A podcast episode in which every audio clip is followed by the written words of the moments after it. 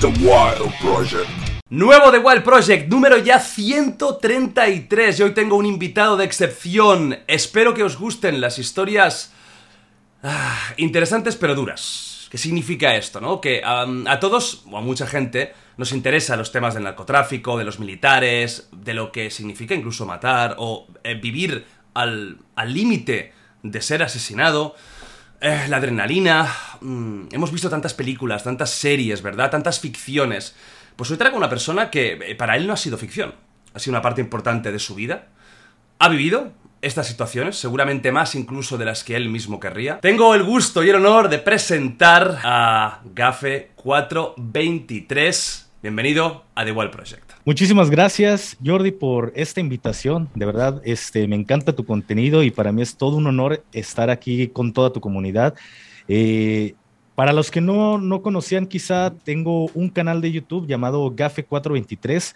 Fue un elemento que estuvo dentro del ejército mexicano un poco más de ocho años. Estuve en el grupo de operaciones eh, especiales, que es el Cuerpo de Fuerzas Especiales, antes llamado, o, antes llamado GAFE, que era el Grupo Aeromóvil de Fuerzas Especiales, pero ahí por el, el 2000, ad- arriba del 2002, este, se cambió a Cuerpo de Fuerzas Especiales, se cambió la denominación.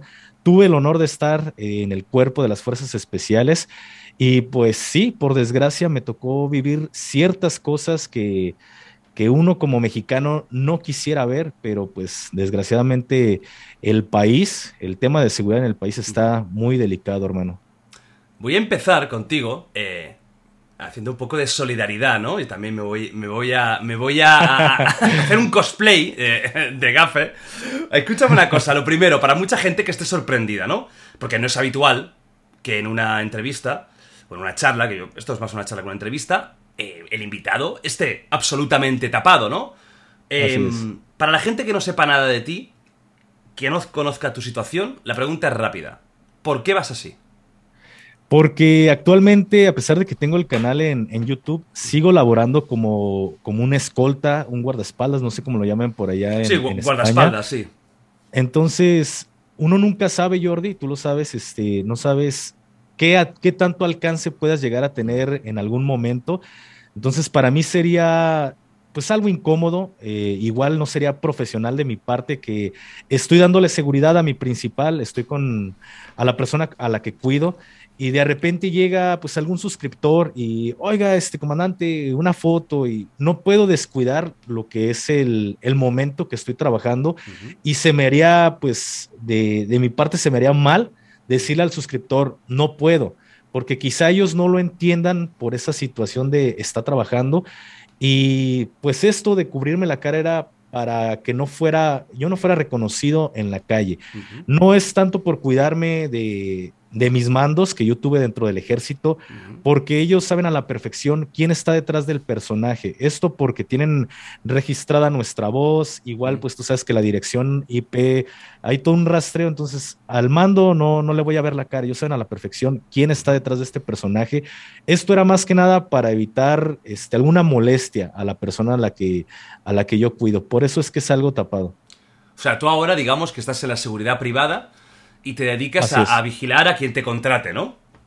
Así es, actualmente trabajo para, para un político. Hostia. Entonces, eh, pues sí, me dedico a, a la seguridad privada, a la seguridad integral, como también se le llama aquí en México. Vamos a empezar para la gente que, que no te conozca, para comprender un poquito por qué tú decides eh, meterte en el ejército. ¿Qué te llevó a, a querer entrar en, en el ejército? Y yo no sé si tú ya tenías en la cabeza la idea de acabar formando parte de un grupo de élite dedicado casi a combatir el narcotráfico, que es seguramente de los más duros, ¿no?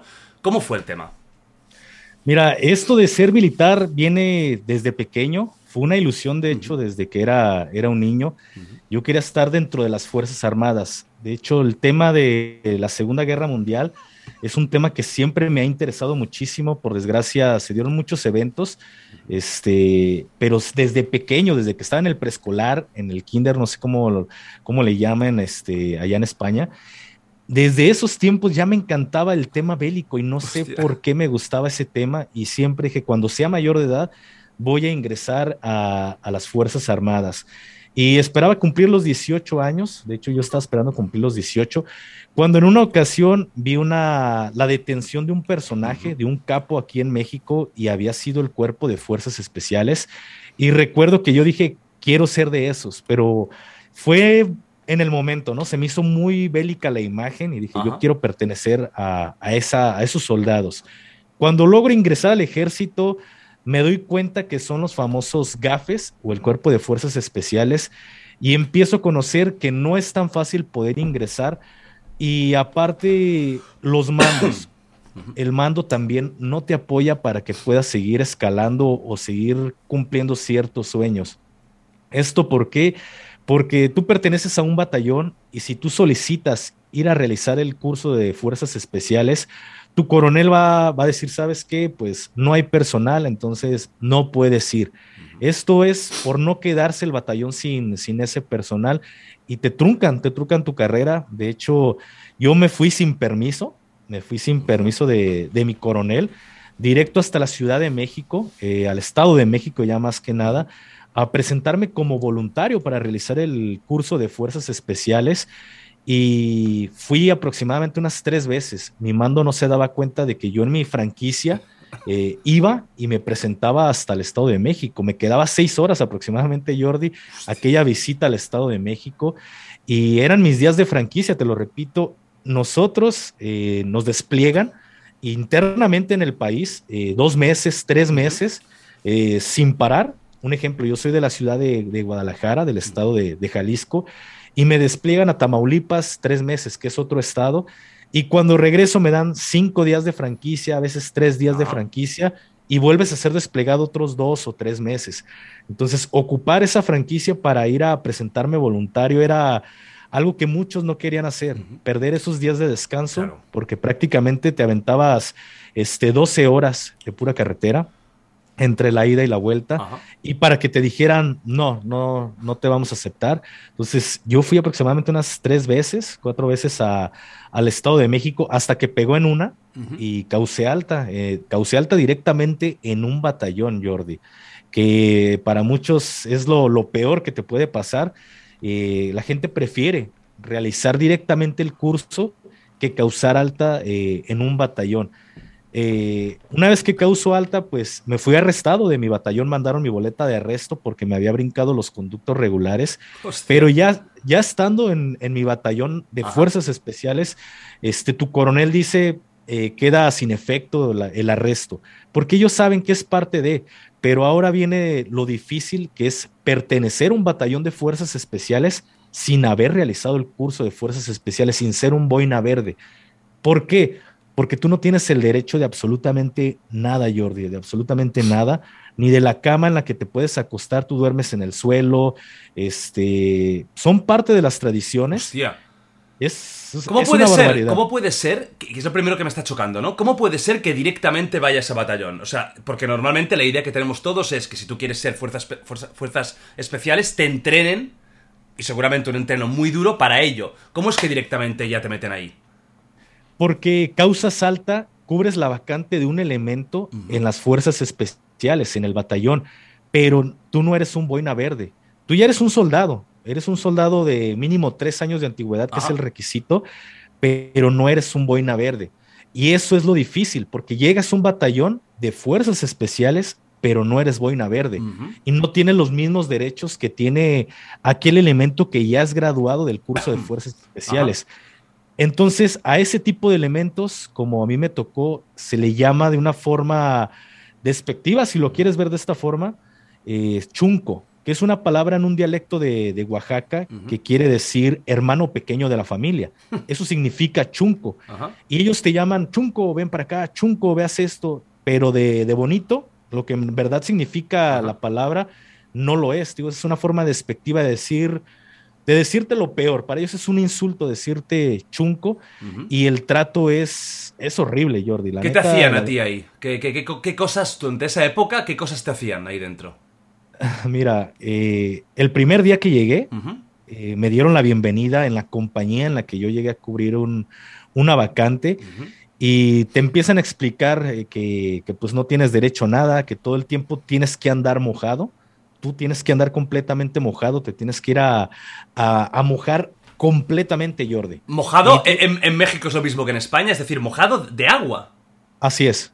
Toda tu ropa, todo el tiempo, todo el tiempo te empiezas a secar y vas y te mojas.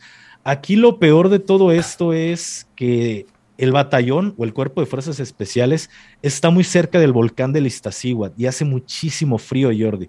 Muchísimo frío. Entonces, súmale a eso que cuando andas seco tienes frío, ahora mojado todo el tiempo, te estás deshidratando porque todo el tiempo estás mojado. Eh, todo el tiempo uno debe de andar mojado, eh, los ejercicios que te ponen a hacer eh, internamente y en la compañía son ejercicios para, para reventarte tus piernas, para causar dolor. No es por fortalecimiento, sino es para causar dolor físico.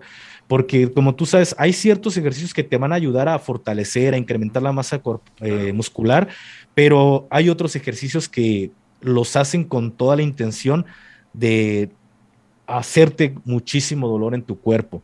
Y todo el tiempo estás así. Recuerdo que la primera vez que, llegué, yo no había salido de vacaciones en mi anterior batallón.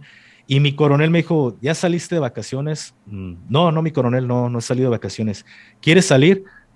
Como usted ordene, mi coronel, te estoy preguntando que si quieres salir. Eh, sí, mi coronel, ahorita le dan su, su este, hoja para que se vaya de vacaciones. Apenas estaba entrando en la compañía, Jordi, cuando pues todo mi batallón ya sabía, perdón, toda mi compañía ya sabía que estaba de vacaciones y me pusieron a hacer muchísimos ejercicios, Jordi, que de verdad eh, me reventaron mis piernas, mis brazos. Eh, un, sargento, un sargento que es CASFE, que son como son los instructores de, de todos los elementos, me empezó a poner muchísimos ejercicios que terminé yéndome aproximadamente a las 6 de la tarde de, del batallón, cuando me habían dado este, saliendo de vacaciones aproximadamente a las 11 de la mañana. Cuando me fui, me dice mi sargento, eh, para que te queden ganas de volver, Chunco, a ver si es cierto que quieres regresar.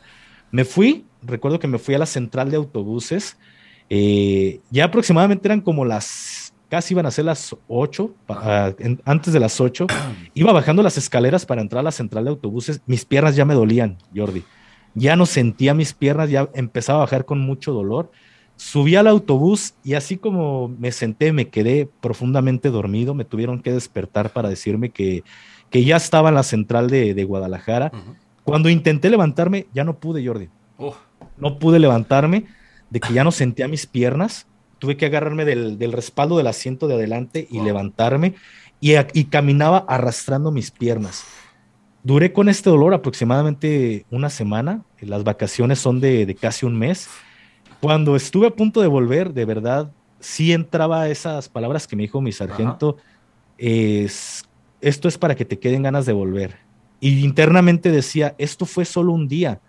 Yo todavía tenía que estar así seis meses hasta que comenzara el curso de fuerzas especiales, porque cuando yo llegué a mi compañía tenía tenía días que habían empezado el curso y no puede ser enviado hasta que acabe ese escalón que se está distrando en ese momento. Entonces tenía que esperar casi los seis meses eh, con ese estilo de vida y dije, esto fue solo un día, ahora tengo que esperar seis meses aguantando lo mismo y una vez concluido este maltrato, tengo que esperar eh, y entrar al, al curso de fuerzas especiales y soportar seis meses de entrenamiento. Y dije, es casi un año y esto fue solo un día. Podré aguantar el que sigue. Y llegué y, todos me, este, me, vieron y, ah, sí le quedaron ganas de volver, chunco. Y continuaré con el maltrato, este, eh, gaseándome con gas lacrimógeno. Oh. El gas lacrimógeno es fatal. Y eso es como el desayuno, comida y cena de, del cuerpo de fuerzas especiales. Todo el tiempo te están gaseando, todo el tiempo. Entonces, tienen sus, métodos, ¿eh? porque de la, de la lata, de la granada del gas lacrimógeno, la abren y sacan lo que viene siendo el producto químico que trae internamente la granada, lo muelen y queda hecho polvo. Entonces, al papel higiénico le ponen una raya, unas rayas de, ese polvo, lo envuelven y te gasean. A eso le llaman eh, este, chabelas es un nombre que le de cariño le dicen a, estas, estos rollos, estos churros de, papel higiénico, les llaman chabelas, Entonces, una granada, en vez de que la truenes y te dure 15 segundos el efecto, eh, aquí todo el tiempo con un bote llenas un bote de, pues te podría decir Gatorade, de esta bebida de cualquier, lo llenas. Llenas este, aproximadamente la mitad de, de, este bote. Imagínate cuántos churritos de estos no salen y todo el tiempo te están, te están gaseando. Te meten a mojar y te gasean. Te ponen a hacer ejercicio, te gasean. Y con el gas lacrimógeno, para aquellos que hayan sentido alguna vez el efecto, cuando te mojas, arde muchísimo. Arde, arde de una forma infernal este, y aparte el dolor que te está causando ser gaseado, y esto es de todos los días, Jordi, todos los días. No tienes derecho a dormir en una cama. A mí en lo personal no me dejaban ingresar al, comedor de las fuerzas especiales. Tenía que comer obligatoriamente, no era que yo quisiera, en la parte eh, trasera del, del comedor, donde toda la gente llega y tira el desperdicio, de ahí me hacían comer del desperdicio. Entonces, eh, es un trato muy, muy difícil, muy fuerte y superar todo esto mentalmente también es, es bastante fuerte. Ya después de, estos casi seis meses de estar recibiendo un trato que no es nada digno para una persona, ahora sí eres mandado a realizar el curso de fuerzas especiales, pero vas y te pones a prueba simplemente en los exámenes de admisión con más de 500 elementos que vienen tanto de los diferentes batallones, que son seis batallones de fuerzas especiales, este, como también de todo el ejército en general. Éramos más de 500 elementos y no tienes canojías, no tienes ventaja por tú ya pertenecer a un, batallón. No, la cosa es pareja y te debes de quedar entre esos 500 elementos para realizar el curso. Éramos, digo, más de 500 elementos. ¿Cómo, ¿Cómo es la, prueba de acceso para formar parte? Mira, en aquel entonces nos pedían hacer 80 lagartijas en 60 segundos, este, 80 abdominales, 60 segundos, 15 barras, este, nadar 200, 200 metros, flotar 30 minutos, correr 8 kilómetros en 20 minutos, si mal no recuerdo. Eh, eran parte de las pruebas, hacer un salto de, decisión o salto de fe eh, en una plataforma aproximadamente de, 10 metros, tenías que hacer este salto eh, y exámenes psicológicos, exámenes psicométricos para ¿Cómo era el, salto de fe? Porque si estoy pensando en Assassin's Creed casi. Así es. Prácticamente tienes que saltar. Pero, ¿qué, ¿de dónde saltas? De una plataforma a una alberca 10 eh, metros, tienes que hacer un salto. De 10 metros. Así es. Y uno dice, lo ve desde abajo y dice, ah, no, no, no se ve este, eh, pues muy difícil, pero ya cuando estás arriba, sí pesa ya 10 metros, ya pesa. Y aparte que esa plataforma tiene, está un poquito pasada, ha de tener como unos 13 metros aproximadamente. Ya estar arriba, pues sí es, es difícil el salto. Y más para uno, eh, lo digo en lo personal, a mí me dan muchísimo miedo las alturas. Hasta el día de hoy, me da miedo las alturas, Jordi. Entonces, a realizar ese salto creo que para mí fue lo de las cosas más difíciles de las pruebas. Y aquí se queda el que mejor tiempo tengan todo. Entonces, si te dicen en un minuto 80 lagartijas, si tú puedes hacer más de 80 lagartijas, para ti son mejores puntos. Ya que se, se cierra quiénes son los 500 elementos que van a participar en el curso de fuerzas especiales, ahí es cuando comienza ya las actividades, ya comienza el adiestramiento y empieza a depurarse la gente por, por estas pruebas o lo que viene siendo el curso. A nivel psicotécnico, psicológico, a nivel teórico, ¿qué, qué, os hacían hacer? Eh, mira, la primera semana eh, es de las semanas más difíciles en el curso, se le llama la, la, fase cero, que es una semana que no cuenta. Esa semana es más que nada para depurar a la gente que, que no tiene la convicción, la devoción de estar en el cuerpo de fuerzas especiales. Y aquí un punto muy bueno que, esperemos tratar un poquito más adelante, Jordi, es para evitar algo que pasó aproximadamente por ahí del 2002 y se hizo más fuerte por ahí del 2007, 2008, que fue el, el cártel de los Zetas. Eh, te pongo, este, o te adelanto un poco, Jordi. El cártel de los Zetas es el cártel más sanguinario que ha tenido eh, México y sus primeros elementos, los que formaron el grupo delictivo de los Zetas, fueron exmiembros del Cuerpo de Fuerzas Especiales, exmiembros del GAFE. Ellos pertenecieron cuando todavía la denominación era GAFE, pero pues sí tuvo alguna situación que no eran mandados voluntariamente a realizar el curso. Muchos de los gafes, de los primeros gafes, eran enviados a realizar el curso porque tenían una, eran, tenían disciplina muy mala, tenían malas actitudes. Como castigo. Era para que, así es, como un castigo. Yo, un coronel de un batallón convencional, para deshacerme de aquellos elementos faltistas, eh, con mala disciplina, eh, los mandaban al GAFE. Y este fue uno de los grandes errores eh, de los primeros elementos que, que, formaron el pie veterano de, del, del, GAFE, porque al final de cuentas eran malos elementos claro. que fueron entrenados y al final desertaron del ejército, otros metieron su baja y formaron aquel grupo llamado los Zetas. Uh -huh. Y este grupo, este cártel, volteó de cabeza al país, como no tienes una idea. Ellos fueron los que empezaron a poner esta esta moda que hoy en día vemos, eh, todos los mexicanos, que para nosotros los mexicanos se nos hace muy normal Ajá. ver en videos cómo les cortan la cabeza. Ah, decapitaciones, con, sí, sí, con torturas. ¿no? sí. De lo peor que te puedes imaginar, Jordi, ellos lo hicieron primero. Uh -huh.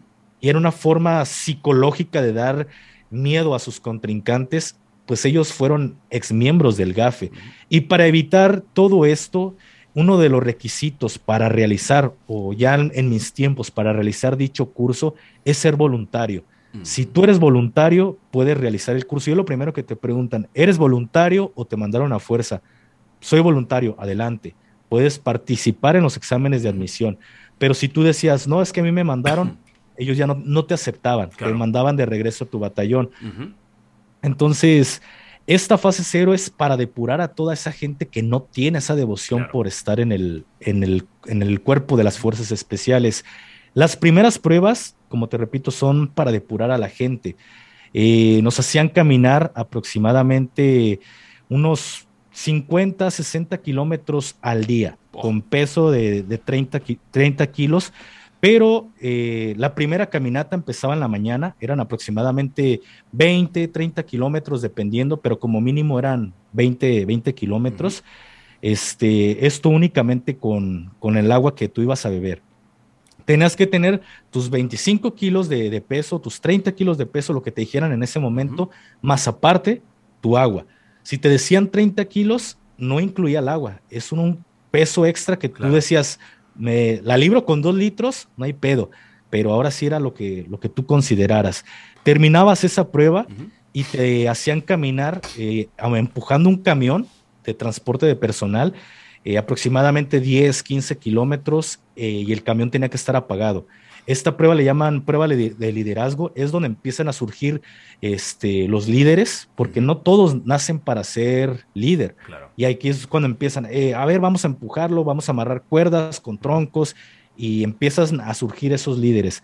Ahí ya le estamos sumando que si en la primera caminata fueron 30, aquí estás caminando 10, 15 kilómetros, más aparte con el esfuerzo de estar empujando un camión.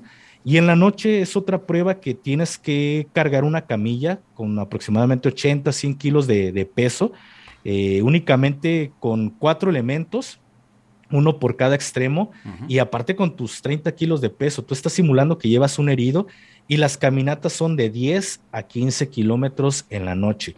Pero para eso, dentro de todas, es, antes de, de estas fases, te traen haciendo ejercicio, te traen arrastrándote, te están gaseando, te están poniendo a correr, porque todos tus desplazamientos no tienes el derecho de caminar.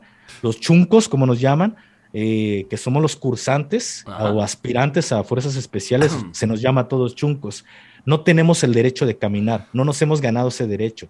Entonces, para todo tenemos que ir corriendo con 30 kilómetros de peso. Entonces, todo el antes, antes de esas tres fases, eh, en esos tiempos es pura ladilla, como se le llama aquí en México, Ajá. es puro desgaste tanto psicológico como físico. Uh -huh. Pero esto es una semana, Jordi. Una semana son las mismas actividades.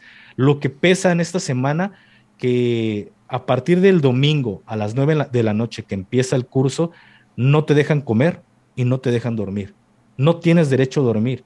Y hay gente que, que dice, no, no es posible que existan personas que, que no duerman más de cuatro o cinco horas. De verdad, no conocen los límites que, el cuerpo humano tiene, porque de verdad lo podemos aguantar. no te voy ¿En esa semana? Así es. Sin comer, sin dormir y con todo ese desgaste. ¿No, no dormías? No dormíamos nada, no teníamos el derecho ¿Ni una hora? Ni una hora. Ni un minuto tienes el derecho de dormir. ¿Y solo bebíais agua y no había comida sólida? Únicamente agua. Una semana caminando 50 kilómetros cada día. Así es. Aunque no lo creas, Jordi. Ya, ya, ya, es que ahora mismo, pero ¿cómo, cómo lo aguantáis? Más que nada, y aunque lo creas imposible, pero el cuerpo siempre aguanta o siempre tiende a hacer ciertas acciones ya involuntariamente. Porque a mí me pasó, Jordi. A mí me pasó que era aproximadamente el jueves y estábamos en la caminata en la noche, Jordi, con la camilla, y yo caminé aproximadamente 200 metros dormido. Caminando, dormido, sin soltar la camilla. Cuando desperté, eh, me quedé de, ¿dónde estoy? Wow no es posible que haya caminado tanto. Entonces te das cuenta que tu cuerpo actúa de una forma involuntaria. Sí, me, puedes decir, te estás contradiciendo. Yo dormí, pero dormí involuntariamente. No es de que los instructores nos dijeran, váyanse a dormir cinco minutos, diez minutos, no. De repente estás parado haciendo honores a la bandera a las seis de la mañana, porque en, el curso lo haces a las seis de la mañana. Estás, estás dormido y no falta el elemento que dormido se cae, se, se queda dormido y, llegan los chuncos y, ah, ahorita que acabe la, este, la izada de bandera, van a pagar, malditos. Oh. Y eh, empieza, te levantas y te empiezan a arrastrar por un elemento. Nos llevan al comedor, Jordi, aunque no lo creas, en esa semana, todos los días, vamos al comedor. Y vas a decir, pero me acabas de decir que no comen. Nos llevan y nos ponen unos manjares, pero no tienes derecho a comer esperan a que todos los elementos estén este, ahí en, la, en el comedor y únicamente te dicen, chuncos, sentarse ya, y todos nos sentamos al mismo tiempo y en cuanto te sientas, chuncos, levantarse ya, y tienes que tirar toda la comida completa. Y pobre del elemento que se le sorprenda que se eche un bocado a la boca porque le sacan hasta lo que comió un año antes. Y esto es en forma de burla, pero, y no nada más a él, porque por el error de uno, perdemos todo el curso y nos tienen dando vueltas, nos tienen arrastrando, girando para vomitar, para marearnos, estamos girando todo el tiempo y arrastrándonos por un elemento que agarre un bocado. Entonces dices, de por sí no traigo nada en el estómago y por un bocadito que vaya a dar, voy a sacar hasta lo que no traigo pendiente y vamos a, nos van a ladillar por algo que es innecesario. Al final, te motiva a saber de que los instructores te dicen, nosotros no les vamos a hacer algo que a nosotros no nos hayan hecho. Es una regla de las fuerzas especiales. No vamos a inventarles castigos, no vamos a inventarles ladilla ni ejercicios, simplemente es lo que a nosotros este, nos hicieron. Entonces sabes que de alguna forma ya hubo otros antes de ti que se han graduado, entonces es posible. Un elemento el día viernes aproximadamente empezó con ciertas alucinaciones, Jordi, porque no, no había dormido. normal. Y él en, su, en sus alucines, él estaba viendo zombies, él estaba viendo extraterrestres y fue llevado de emergencia al Hospital Central de, México y de ahí lo canalizaron con un psiquiatra y estuvo 15 días ahí. Él perdió la, la, oportunidad porque después de tres días de no hacer actividad en el curso, es tu baja automática. Este elemento únicamente fue a dañarse mentalmente y fue transferido con un psiquiatra, pero duró 15 días ahí con el psiquiatra. Entonces, sí es algo que es, posible. También no te voy a decir que no dormimos porque te quedas dormido involuntariamente, pero no es porque ellos nos permitan dormir. ¿Y el tema de la comida? ¿Cómo aguantas eh, una semana a base de agua? Con tanto ejercicio. No, no, no, eh. no podíais comer ni una miga de pan, ni algo, algo. Nada, no puedes comer nada porque te, repito, si ven que agarras algo en el comedor, porque están todos los instructores viendo, y aquel que sorprendan, se lo van a hacer que todos nos... Qué bestia. Pues paguemos por eso, pero sí es posible soportar una semana sin comer absolutamente nada. Y esto es una semana, ¿eh? Una semana. La, la, primera semana. Y es cuando muchos elementos empiezan a solicitar su baja. Claro. En un día se fueron más de 70 personas, metieron su baja del curso por las caminatas, por, los, por todo lo que traes. Militares, cuidado que no son gente normal, ya son militares. Así es. O sea, ya, son, ya, son, personas formadas militarmente, acostumbradas al ejercicio. Imagínate que ellos mismos abandonen. Lo duro que es. Y esto es la primera semana. Wow. Algo, algo que a mí me ayudó en lo personal y que creo que como ventaja tenemos los de fuerzas especiales o los que ya estábamos como chuncos en un batallón, era de que decíamos, ¿qué me pueden hacer? que no me han hecho ya en estos seis meses. Psicológicamente ya estás tan reventado que dices, ya me lo hicieron. Sí, te golpean y ah, ya me lo hicieron. Porque te pongo un ejemplo. La primera vez, la primera vez, este, que de, los de las primeras ocasiones que me hicieron esto, estaba en mi, en mi compañía y me dijeron, a ver, Chunco, quítate las botas. Y me quité las botas. A ver, quítate los calcetines. Y me quité los calcetines. Me dicen, Chunco, trae hongos en sus pies. Yo no entendía esto, yo me quedé, ¿por qué hongos si no tengo hongos? Y cuando entendí fue cuando el sargento me dice, pero no te preocupes, yo tengo el remedio para los hongos, para matar los hongos de tus pies. Sacó una cuerda, que su nombre correcto es slinga, con la que hacemos rapel, donde rapeleamos.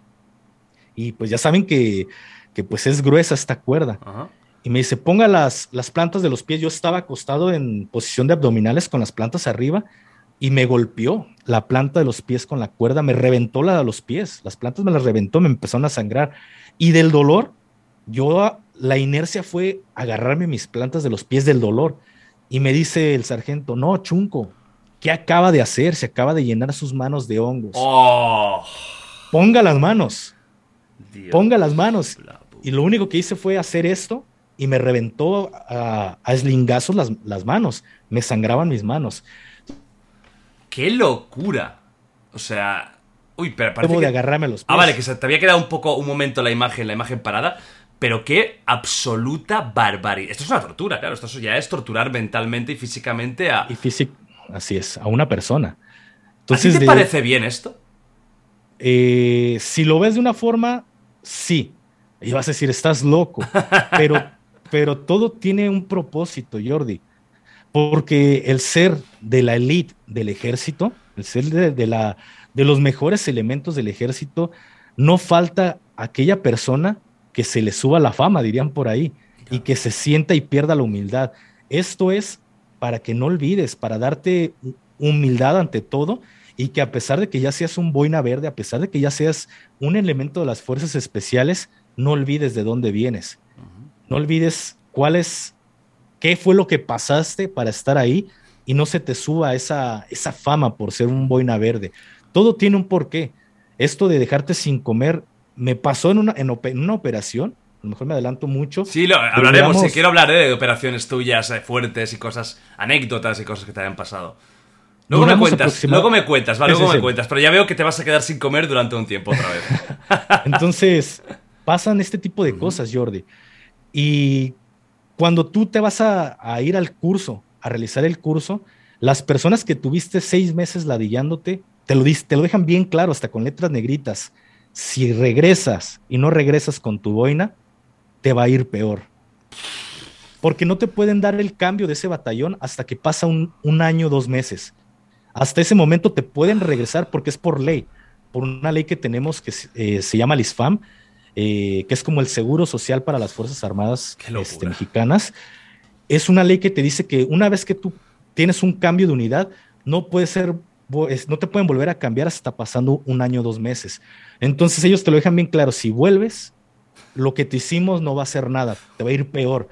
Y tú dices, ya cuando estás en el curso, un día más es un día menos, ahí abajo, y un día menos es un día más para graduarme, y prefiero soportar seis meses aquí a que me regresen otra vez, soportar seis meses de, ladilla de a gratis y que me vuelvan a mandar al curso. Entonces prefiero un solo pago que sea aquí y que me hagan lo que me tengan que hacer. Entonces psicológicamente, pues ya te han hecho muchísimas cosas en ladilla. Tú dices, ah, no hay pedo, que me lo hagan, pero ya es un día menos aquí en el, en el curso. Ajá. Cuando pasa la primera semana, que ya es la primera gran criba, entiendo que muchos ya se van, eh, dices que la primera semana es esta durísima. Después, eh, ¿qué viene de la primera semana? ¿Qué tipo de entrenamiento? Entiendo que ya será un poco más humano. Ah, entre humano y no. porque la ladilla sigue siendo la misma. Vale. Te dejan comer este, si tienes el, derecho de comer, si hiciste tus actividades eh, bien, todo el curso, o los que ya se graduaron, porque en, cuanto tú ingresas el siguiente domingo, este, te dicen, ¿sabes qué? Ya pasó, a lo mejor se escucha mal, pero dicen, ya, ya, ya apartamos a los hombres de las mujeres. Ya los que se quedaron son los que quieren realizar el curso. Esta semana comienza el curso de fuerzas especiales. Entonces, ahora sí vienen las actividades y viene mucha ladilla por tener el derecho de aprender lo que sabe un elemento de fuerzas especiales. Comes, sí comemos, pero si realizamos las actividades bien, este, nos permiten comer 10 segundos.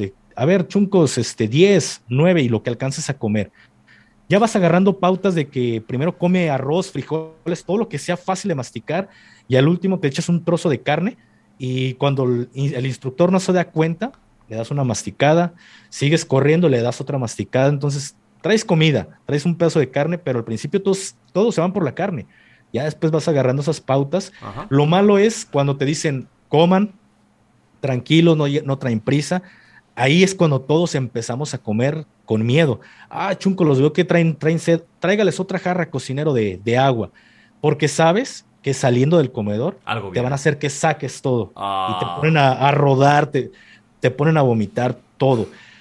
La, eh, la, primera fase del adiestramiento de un elemento de fuerzas especiales es adiestramiento de guerrilla, adiestramiento de guerrilleros. Se nos enseña a realizar emboscadas, incursiones, sabotajes. Se nos enseña todo el arte de, realizar o de llevar a cabo una guerra de guerrillas. Al terminar el adiestramiento de, esta fase, que son aproximadamente un poco más de cuatro semanas de adiestramiento de guerrillero, eh, se nos manda al volcán del Iztaccíhuatl. Vamos y realizamos la fase de, guerrilla. Todo lo que tú aprendiste en este tiempo lo vas a ir a llevar a la práctica a lo que viene siendo la mujer dormida, al volcán. En estas fechas, la nieve, pues ahorita está un poco arriba de la mitad del, volcán, pero eh, aproximadamente entre junio en adelante ya empieza a bajar la nieve. Hace muchísimo frío, Jordi.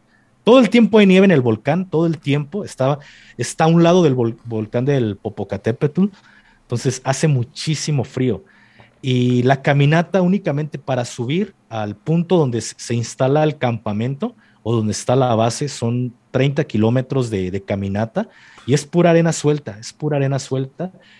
Para mi desgracia, cuando yo iba subiendo, iba engripadísimo, Jordi. Traía muchísima gripa, traía fiebre.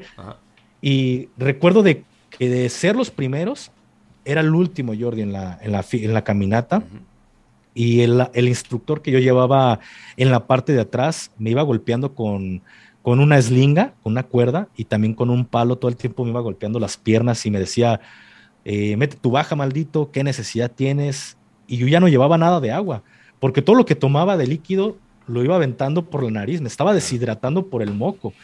Entonces el sargento me iba golpeando todo el tiempo y yo ya no podía psicológicamente, ya no podía, Jordi. Y lo que me ayudó fue decir, en esta curva, en esta siguiente vueltita, meto mi baja. Llegaba a la siguiente vueltita y la siguiente y la siguiente. Eso fue algo que me ayudó muchísimo, pero también mi hija me ayudó mucho. Mi hija siempre estuvo presente en el curso de fuerzas especiales, porque siempre debes de buscar tu motivación, eso que te va a ayudar a, concluir algo. Por ejemplo, te dije que yo soy o le, tengo todavía miedo a las alturas y soy paracaidista. Imagínate. Cuando salté de la alberca, eh, hay una película muy buena, es mexicana, se llama este, No se aceptan devoluciones, es de Eugenio Derbez. No sé si la llegaste a ver. Te la recomiendo, está buenísima. Eh, y hay una parte en la que él se avienta a una alberca porque le da miedo. Es súper miedoso este elemento, esta persona, pero se avienta a la alberca porque se imagina. Ah, no, él ve que su hija se está ahogando. Es una bebé y él se avienta supera su miedo porque ve que su hija se está ahogando. Entonces, cuando yo salté de la alberca, yo me imaginé a mi hija que se está ahogando en la alberca y dije, no me la puedo pensar para ir a rescatar a mi hija. Y eso fue algo que me ayudó a imaginarme que mi hija estaba en una situación de, riesgo y me aventé al vacío y, pasé esa prueba. Entonces, mi hija siempre estuvo en las pruebas más difíciles que, era de altura, pero en esta ocasión yo decía, si meto mi baja, ¿con qué calidad moral le voy a decir a mi hija, termina, concluye tus estudios o termina esto que empezaste, si ella el día de mañana me podría decir, papá, tú no pudiste terminar el curso de fuerzas especiales. Entonces. Bueno, si, le cuentas eh, lo, que, lo que me estás contando a mí, creo que lo entendería, ¿eh? no, te, voy a engañar, ¿eh? O sea, lo vuestro es de, vamos, de superhéroes. Es una locura. Eh, no, y fíjate que esto es lo básico, porque hay, para mí hay superhéroes más arriba de nosotros, que son los famosos CASFES, COIFES, que son sargentos y son oficiales. Más adelante te platico de, este tema. Pero si lo, nuestro es un paseo de, del kinder, a comparación de lo de ellos. ¡Wow! Entonces llegué a la, a la base súper deshidratado, llegué, me puse algunas inyecciones para poder estar un poco mejor. ¿Qué os inyectan? ¿Suero o qué os inyectan para...? No, ellos no te inyectan nada. Tú llevas este, cosas para el dolor, tú armas tu propio botiquín. No te puedes poner o canalizar porque pues, no vas a tener el tiempo de estar ahí con tu, con tu equipo ahí agarrándolo, no. Te pones algo para para bajar un poco el dolor. Yo en ese momento me puse diclofenaco, ketorolaco con algo de, diclofenaco para el dolor. Entonces, y algo de dexametasona para desinflamar los músculos. Entonces, haces una revoltura que a veces hay pedo, pero es mala. lo hago. No importa, pero lo hago. y esto es para poder bajar un poco el dolor de mis músculos que iba muy reventado. Eh, y aquí es cuando empiezas a realizar las actividades que tú hiciste o las prácticas de guerrilla, empiezas a, hacer emboscadas, te empiezan a, este, a calificar todos tus ejercicios, tienes que hacer todos los ejercicios bien. Y lo más difícil de esto es que antes, antes de esta etapa, te llevan a un lugar eh, que le llaman el bautizo. Aquí es donde te vas a poner un sobrenombre con el cual se te va a conocer en las fuerzas especiales. Es, es, un, es algo místico para las fuerzas especiales. Te meten en un pequeño acueducto de unos 5, o 6 metros de largo y de ancho, pues no tiene ni, ni el metro, te podría decir, de, de ancho. Bueno, un poquito como el metro aproximadamente. Te metes al agua y en cuanto te metes, Jordi, hasta los oídos se te destapan. Porque está súper helada el agua. Y empiezas, eh, quien haya estado alguna vez en esa situación, sabe que no puedes controlar todos tus movimientos, no puedes pensar correctamente por el, por el frío que, tienes en ese momento. Y tienes que ir ahí nadando porque lo haces en cuclillas, estás en cuclillas, porque si te levantas no pasa nada, el agua te llega, ni a la cintura te llega, pero tú vas en cuclillas arrastrándote y hay un, un pequeño tubo que está sumergido en ese acueducto y tienes que pasar por ese tubo. Y el tubo no mide más de 3, 4 metros, no mide mucho, realmente no mide mucho, pero te metes y eso que en las pruebas de, agua, pues teníamos que aguantar la respiración por debajo y tocar de, de, un lado de la alberca al otro, aproximadamente unos 15, 20 metros. Entonces, lo puedes aguantar sin problemas. Pero aquí el detalle es de que por el frío no puedes soportar este, una apnea de 3, 4 metros y sientes que es un túnel de kilómetros. Cuando sales de, esta pequeña apnea, está el coordinador que tuviste en tu curso de fuerzas especiales y él es el que te recibe y te empieza a preguntar, a ver, Chunco, ¿cuál va a ser su distintivo? No, pues fulanito de tal. Ah, y te, te avienta un balde de agua que te lo estés tragando y tocándote el corazón y lo repites tres veces, eh, tu distintivo, ya el, el coordinador, tu instructor te dice, Chunco, bienvenido al curso de, bienvenido a las fuerzas especiales. Pero eso es algo místico, nada más de recibir tu, nuevo nombre en las fuerzas especiales, como vas a ser llamado. Después de esto viene lo de las cosas más difíciles para mí en, lo que viene siendo el curso de fuerzas especiales. Antes de esto, que vamos ahora, simplemente que me da curiosidad, ¿cuál fue tu nombre? Eh, no lo podría decir. ¿No se puede decir? No, esto sí no lo, no lo podría ah, decir, una ah. disculpa. Este, ahora sí es por temas de, de, lo que viene. Así es, porque hay cosas que si uno dice, porque aunque no lo creas, Jordi, eh, tenemos restringido decir ciertas cosas. Porque el hecho de que yo tengo mi canal en YouTube no está permitido, Jordi. No está permitido por la Secretaría de Defensa Nacional. Hacemos muchas cosas que sabemos que, que a la Secretaría no le, no le no le, no le agrada, pero sabemos hasta qué punto podemos hablar y qué punto no podemos decir nada. Vale, vale. Entonces, eh, viene una parte que es de las cosas más difíciles, que es el PG, prisionero de guerra. Vas a recibir una tortura de como si fueras un prisionero de guerra. Y aquí sí, de verdad, se dan grasa, se dan hilo los instructores en la forma en la que te torturan. Esto es para que te des una idea de qué es lo que te pasaría si llegas a caer en manos del enemigo. Porque nosotros nunca nos, nuestra idea no es para pelear con el, con el narcotráfico, siempre es encaminado a una guerra. Ya el narcotráfico ya es algo extra, pero siempre es para una guerra todo el adiestramiento. Entonces, las torturas son... Son reales. Son reales. Son reales. Son reales. ¿Qué tipo de tortura? ¿Qué, qué os hacen? Mira, te pongo un ejemplo de, las cosas más básicas. Este, mm, tú sabes que te ponen una bolsa en la cara, te están asfixiando, te meten la cabeza al agua, te están golpeando, eh, te ponían cerca de la lumbre para que te estuvieras quemando, eh, golpes. Es una serie de cosas que te hacen esta tortura psicológica y es donde muchos elementos dicen, ya no quiero nada solicito mi baja. Por ahí anda un pequeño clip en, en, este, en las redes sociales de un elemento que pide su baja por trastornos psicológicos y el elemento sé que está temblando porque hasta el material que se filtra en las redes sociales hay problema porque la Secretaría no lo permite. Pero ahora con esto de las redes sociales que se ha hecho más fuerte, ya se le hace un poco más difícil a la Secretaría tratar de evitar que se filtren todas las cosas. Imposible. Y tú sabes que subiendo algo a las redes sociales es muy difícil que se pierda.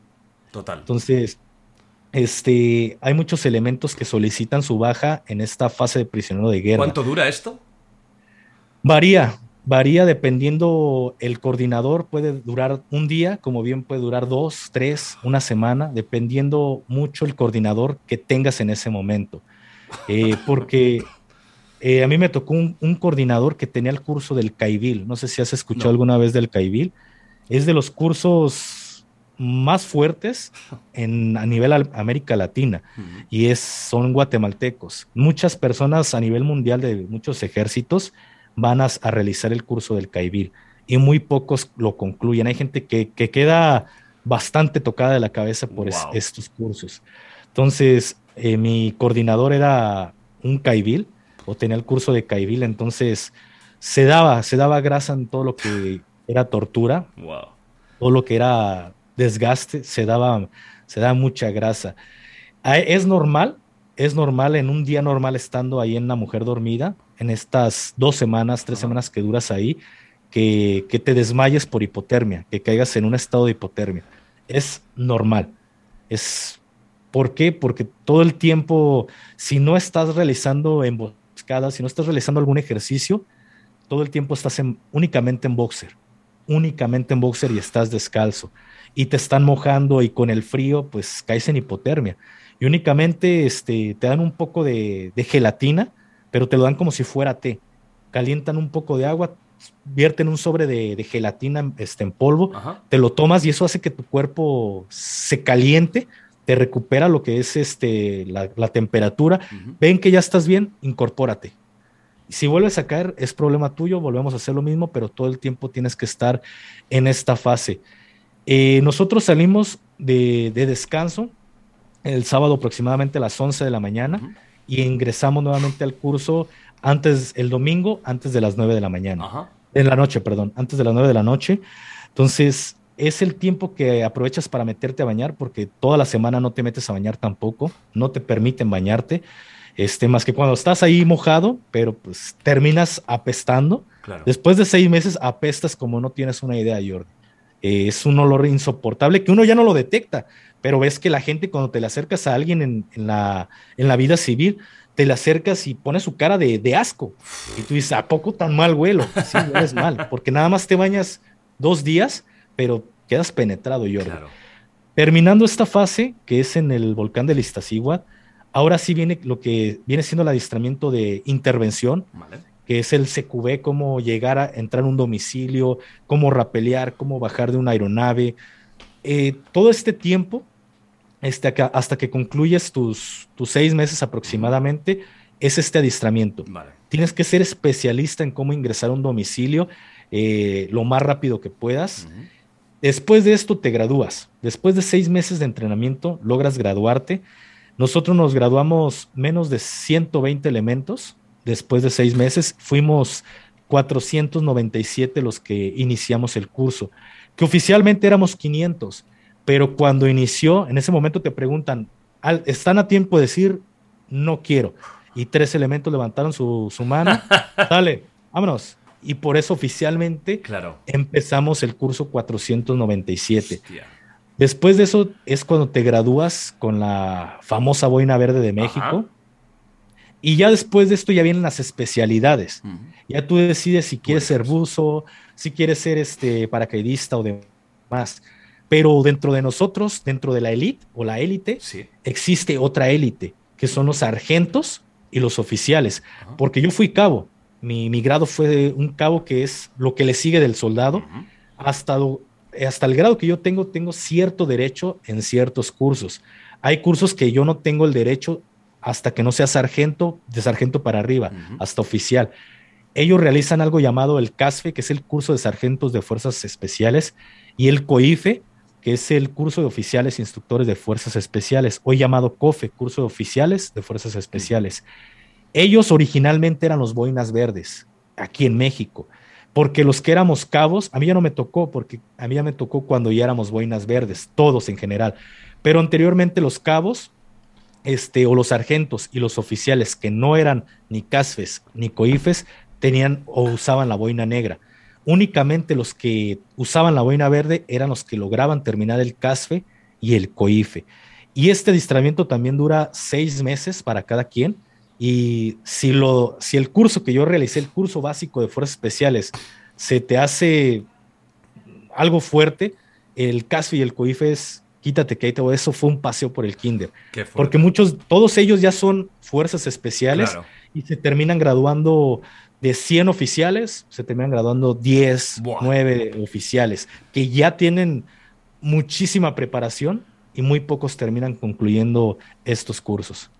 ¿Tú por qué crees que con esta extrema dureza, que de verdad que yo pensaba que ibas a contar cosas fuertes, pero te lo juro que me he quedado sorprendido y creo que la gente está alucinando de la dureza del entrenamiento que es, me parece hasta surrealista, ¿eh? Las cosas que me has contado, algunas de ellas son tan fuertes que me he quedado alucinado. Lo de no comer, lo de, bueno, la tortura constante, la tortura de ese día de, de, prisionero de guerra, que eso tiene que ser ya, bueno, que, que, para volverte loco.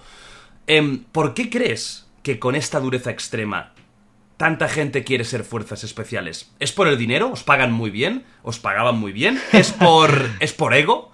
¿Es por valor que quieres aportar a la sociedad mexicana en este caso? ¿Cuál crees que es la motivación general de querer hacer algo así? Mira, Jordi, esto que te platiqué fue un resumen, porque es, esto que yo te platiqué lo, lo, hice creo que en cuatro o cinco partes en mi canal. Fue mis primeros videos y cada parte era como de 40 minutos. Entonces te lo traté de resumir lo, mejor que pude. Pero es, es muy duro el entrenamiento, pero la paga es muy mala. Hostia. Muy, muy mala. Este. Mm, ¿Qué son dos mil pesos mexicanos? No, no recuerdo cuánto es en dólares. El dólar está a 20 pesos, no tengo por ahí una calculadora. Sí, lo miraré. Son como, ¿qué? 40 dólares aproximadamente, ¿no? A ver. Voy a mirar. No sé ni ¿Cuánto está el dólar en estos momentos?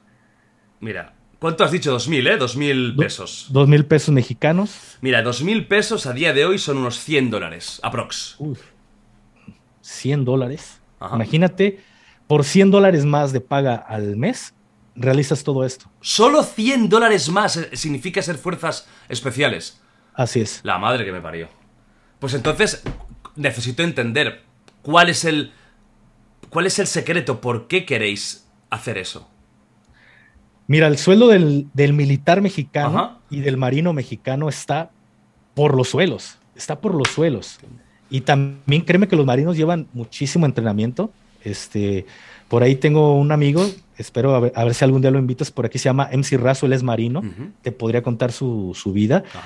Créeme lo que nuestro sueldo es malo, Jordi, malo. pero muchas de las veces es por la devoción de servir. Devoción. Hay gente que va a decir, lo hacen por hambre, ingresan al ejército por hambre. Sí hay gente que lo hace, pero también hay muchísima gente que entra por, por esa devoción. Ya cuando estás ahí y realizar el curso de fuerzas especiales, la verdad es por ego. Tú quieres ser el mejor y quieres demostrarte a ti mismo que eres y puedes ser el mejor de todo el ejército de 300 mil, porque tenemos un ejército pequeño, ya que somos un ejército pues, pacifista, si lo vemos de esta forma, eh, de 300 mil elementos, eres de una pequeña, este, un pequeño porcentaje quieres ser de ahí. Y cuando tú estás, créeme lo que entiendes el por qué tanta ladilla, porque todo el mundo te ve y te ve como que eres una persona muy importante. Y si a ti se te sube, puedes llegar a hacer cosas malas como lo que llegaron a hacer aquellos elementos que se fueron con los Zetas. Entonces siempre tienes que tener bien presente la humildad, pero sí es por ego. Quieres ser el mejor de, todos y que digan, ese elemento pudo realizar el curso de fuerzas especiales. Es un, es un boina verde o es un gafe. A pesar de que ya no son gafes, se les sigue conociendo coloquialmente como los gafes. Más que nada yo lo veo por ego. Por ego, ¿no? Por, ya por ganas de, demostrar ¿eh? a, ti mismo y a los demás que has podido. Una vez ya eres, ya eres gafe, o aunque no se llame así, pero ya eres gafe para entendernos, ya eres de las fuerzas especiales, haces una especialidad, en tu caso entiendo que fue paracaidismo, em, y entiendo que ya empiezan a enviarte a diferentes operaciones. Yo quiero eh, preguntarte una vez, ya, ya, ya te han dado el, título, ya eres de las fuerzas especiales, ¿cómo era tu día a día como miembro de los gafes? Mira, eh, lo que viene siendo las especialidades, desde que tú sales del, curso, este, tú puedes ir tomando diferentes especialidades. Yo soy operador anfibio, eh, combate urbano, paracaidista, tengo diferentes especialidades, pero de repente tú sales y te dicen, ¿sabes qué? Vas a ir de operaciones al estado de Tamaulipas tres meses. O hay un curso, ¿quién quiere ir? No, pues yo quiero ir al curso. Sale, vas a ir a paracaidismo. Va, yo me, aviento ese curso un mes. Entonces, es, es lo que va saliendo en el momento. Pero ya estar de operaciones, eh, las fuerzas especiales siempre van a estar en los estados donde más conflicto hay en el país. Y los que siempre se pelean esos lugares o esos puestos es Tamaulipas, eh, eh, Sinaloa, Jalisco ahorita últimamente ya tiene sus años de que se ha metido o está dentro de esos focos rojos en el país y es a donde te van a mandar. ¿Y qué es lo que haces tú? si no hay nada que hacer, tú llegas y duermes en un batallón convencional. Si no hay alguna operación, pues tú estás realizando patrullajes aéreos en helicópteros o quizá algún patrullaje terrestre en, vehículos, pero si salen operaciones, somos los que vamos a ir a, los, a las llamadas redadas o reventones, somos los que vamos a ir a capturar algún capo o liberar algún secuestrado, son a los que envían a las fuerzas especiales. Ajá. ¿Dónde, ¿Dónde vivías cuando estabas ahí? ¿Tenéis un sitio para vivir juntos? ¿Podéis vivir en vuestra propia casa? ¿Cómo funciona? Eh, cuando vamos a un ejemplo, Tamaulipas, o a cualquier estado, cualquier estado, vas por dos meses, tres meses y no sales de, ese batallón o de ese sitio donde estás, no puedes ir a rentar una casa. Y aunque pudieras, no lo vas a hacer. No lo vas a hacer porque eh, siempre estás en el foco del crimen organizado, siempre estás en la mira del crimen organizado. Entonces, cuando tú estás en ese tipo de lugares, eh, a veces se llegan a hacer ciertas cosas, Jordi, que son eh, o están en contra de la ley. Vamos a decir que el amigo de un amigo. Ah, sí, el amigo de un amigo del primo de, Antonio, ¿no? Así es, lo llega a hacer porque, te pongo un ejemplo, tú vas al estado de Tamaulipas y haces la detención de cuatro o cinco personas eh, ahí. ¿Qué es lo que pasa? Tú vas a ir a, diligencias hasta el estado de Tamaulipas. Tú llegas después de tus tres meses de operaciones y a lo mejor a los cuatro meses o al mes te mandan a hablar, a ver, el cabo X, preséntese en una diligencia al estado de Tamaulipas. Tú te vas a ir por tus propios medios, Jordi. Tú sabes si te vas en el camión, tú sabes si te vas en un carro el detalle es de que cuando tú sales de la diligencia, muchas de las veces, esto se hizo famoso a nivel ejército mexicano, cuando tú salías de las diligencias ya te estaban esperando el mismo crimen organizado, porque no creas que ibas como militar, ni llevabas este... Unas diligencias, ¿qué son? ¿Que vas a dar explicaciones? Careos con esta persona, tanto con, el, con un juez como con el, la parte acusada. Y tú salías y sus mismos amigos de él ya te estaban esperando afuera de, de este lugar y te levantaban, te despedazaban y pues lógicamente muchas veces desaparecían tu cuerpo y es fecha que hasta el día de hoy que estamos hablando, hay muchos militares que no han aparecido porque se han perdido en este tipo de, eventos. Entonces, eh, muchos amigos, de muchos amigos, se podría decir, este, era mejor tomar la decisión de, pues, los muertos no hablan. Vale, de hacerlo sin que nadie se entere. Así es, hacer ciertas cosas que no estaban dentro de, del margen de la ley, porque a lo mejor se escucha mal, pero es un bien necesario. ¿Por qué? Porque ellos no respetan los derechos de las personas. Ellos no respetan a la gente. Ellos torturan, ellos hacen infinidad de cosas. Eh, a lo mejor, págame, ¿sabes qué? Tú, este, tú vendes verduras, me vas a pagar 200 pesos diarios. Y para que veas, te voy a dar un escarmiento y a lo mejor se llevan a su hijo de una persona que trabaja honradamente y le cortan un dedo, una mano, este, y esto es la prueba para que me pagues puntualmente. Y esto pasa desde lo más pequeño hasta con grandes empresarios. Hasta con grandes empresarios pasan este tipo de cosas y ellos no tienen, no tienen piedad hacia la gente que nada tiene que ver con esta guerra innecesaria que se está llevando en México. Estamos hablando del, narcotráfico. ¿eh? Ahora vamos, vamos, a ir, vamos a ir al, narcotráfico. Luego me gustaría preguntarte por, por operaciones tuyas, por eh, momentos que has tenido, que seguramente habrán anécdotas, incluso anécdotas espectaculares. Eh, hablaremos un poquito más de esto, pero ya que estás con el tema narcotráfico, em, en México se escucha desde hace años mucho la palabra narcotráfico aquí en España y en Europa nos llega, ¿no? Que cada vez hay más problemas. Yo tengo muchos seguidores mexicanos, he estado en México varias veces y cada vez llega como que hay más cárteles, más narcotráfico, más muertes, desapariciones. ¿Esto es verdad? ¿Hasta qué punto el narcotráfico es importante y peligroso en México a día de hoy? Mira, el narcotráfico tiene desde, creo que antes de la década de los 90, no, sabré decirte desde qué década está este tema, pero cuando se hace más fuerte es a partir del sexenio del presidente Felipe Calderón. Es cuando llega este presidente y declara la guerra al narcotráfico. Y a partir de, de ese momento, lo que ustedes ven en la tele es cierto. Es cierto absolutamente y se le podrá decir que hasta más, porque de una u otra forma se censuran las noticias llega al extremo de que hay, hay noticias que llegan a ser censuradas para no dañar la imagen del país. Pero es cierto, hay muchísima violencia, pero no es en todo el país. Hay ciertos estados que son muy conflictivos, como Tamaulipas. Tamaulipas porque es frontera con los Estados Unidos y es paso obligado y todo, toda la gente quiere tener un pedacito de esa frontera para poder cruzar sus, sustancias prohibidas que ellos tienen. Sinaloa eh, es un estado que ya de por sí tiene muy arraigada la, narcocultura. A la gente es, para ellos es, desde pequeños es normal aspirar a ser un narcotraficante. Hay ciertos estados que sí son conflictivos por su importancia eh, quizá geográfica, quizá política, comercial, son importantes, los puertos son importantes, pero lo más conflictivo, como te digo, para mí es Tamaulipas, es de lo que siempre está en el foco rojo. Ya los demás estados, es cierto, están los, narcotraficantes, lo están. Y más que nada los sicarios, porque los, los grandes capos muy poco se meten o muy poco los ves. Los que están ahí peleando son sus pistoleros, son los que pelean las plazas. No se meten con la gente, no siempre se mete con la gente. Esto también hay que hablarle sinceramente a, a, las personas. Mientras tú no te metas con ellos, ellos no te van a hacer absolutamente nada.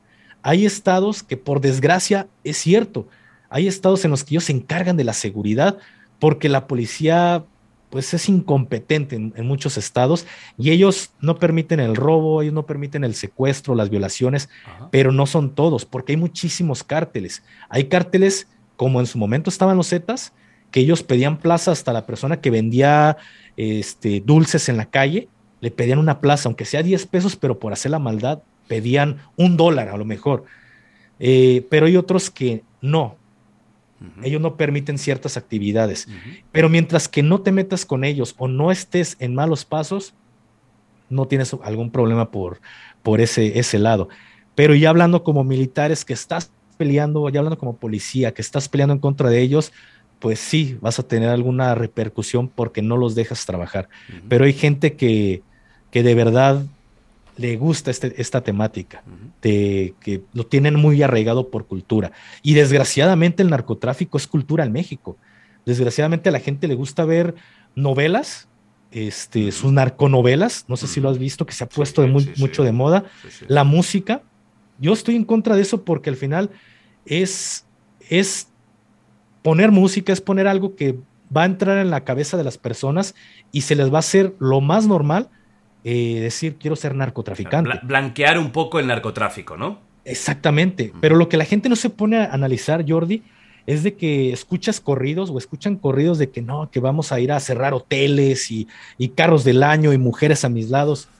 Pero lo que la gente no, no, no se pone a ver es de que habla de las personas, de aquellos capos que están muy arriba dentro del narcotráfico.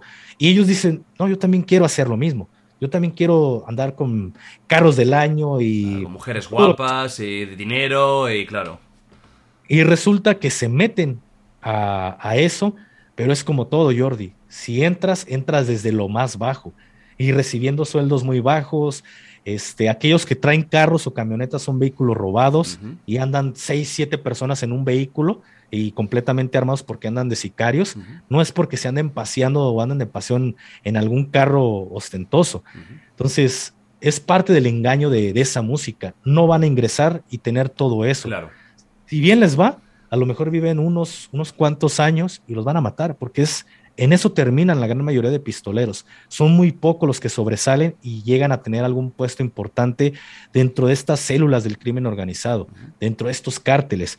Pero es poca la gente, de 10 a lo mejor uno o ni uno termina estando en ese, en ese lugar.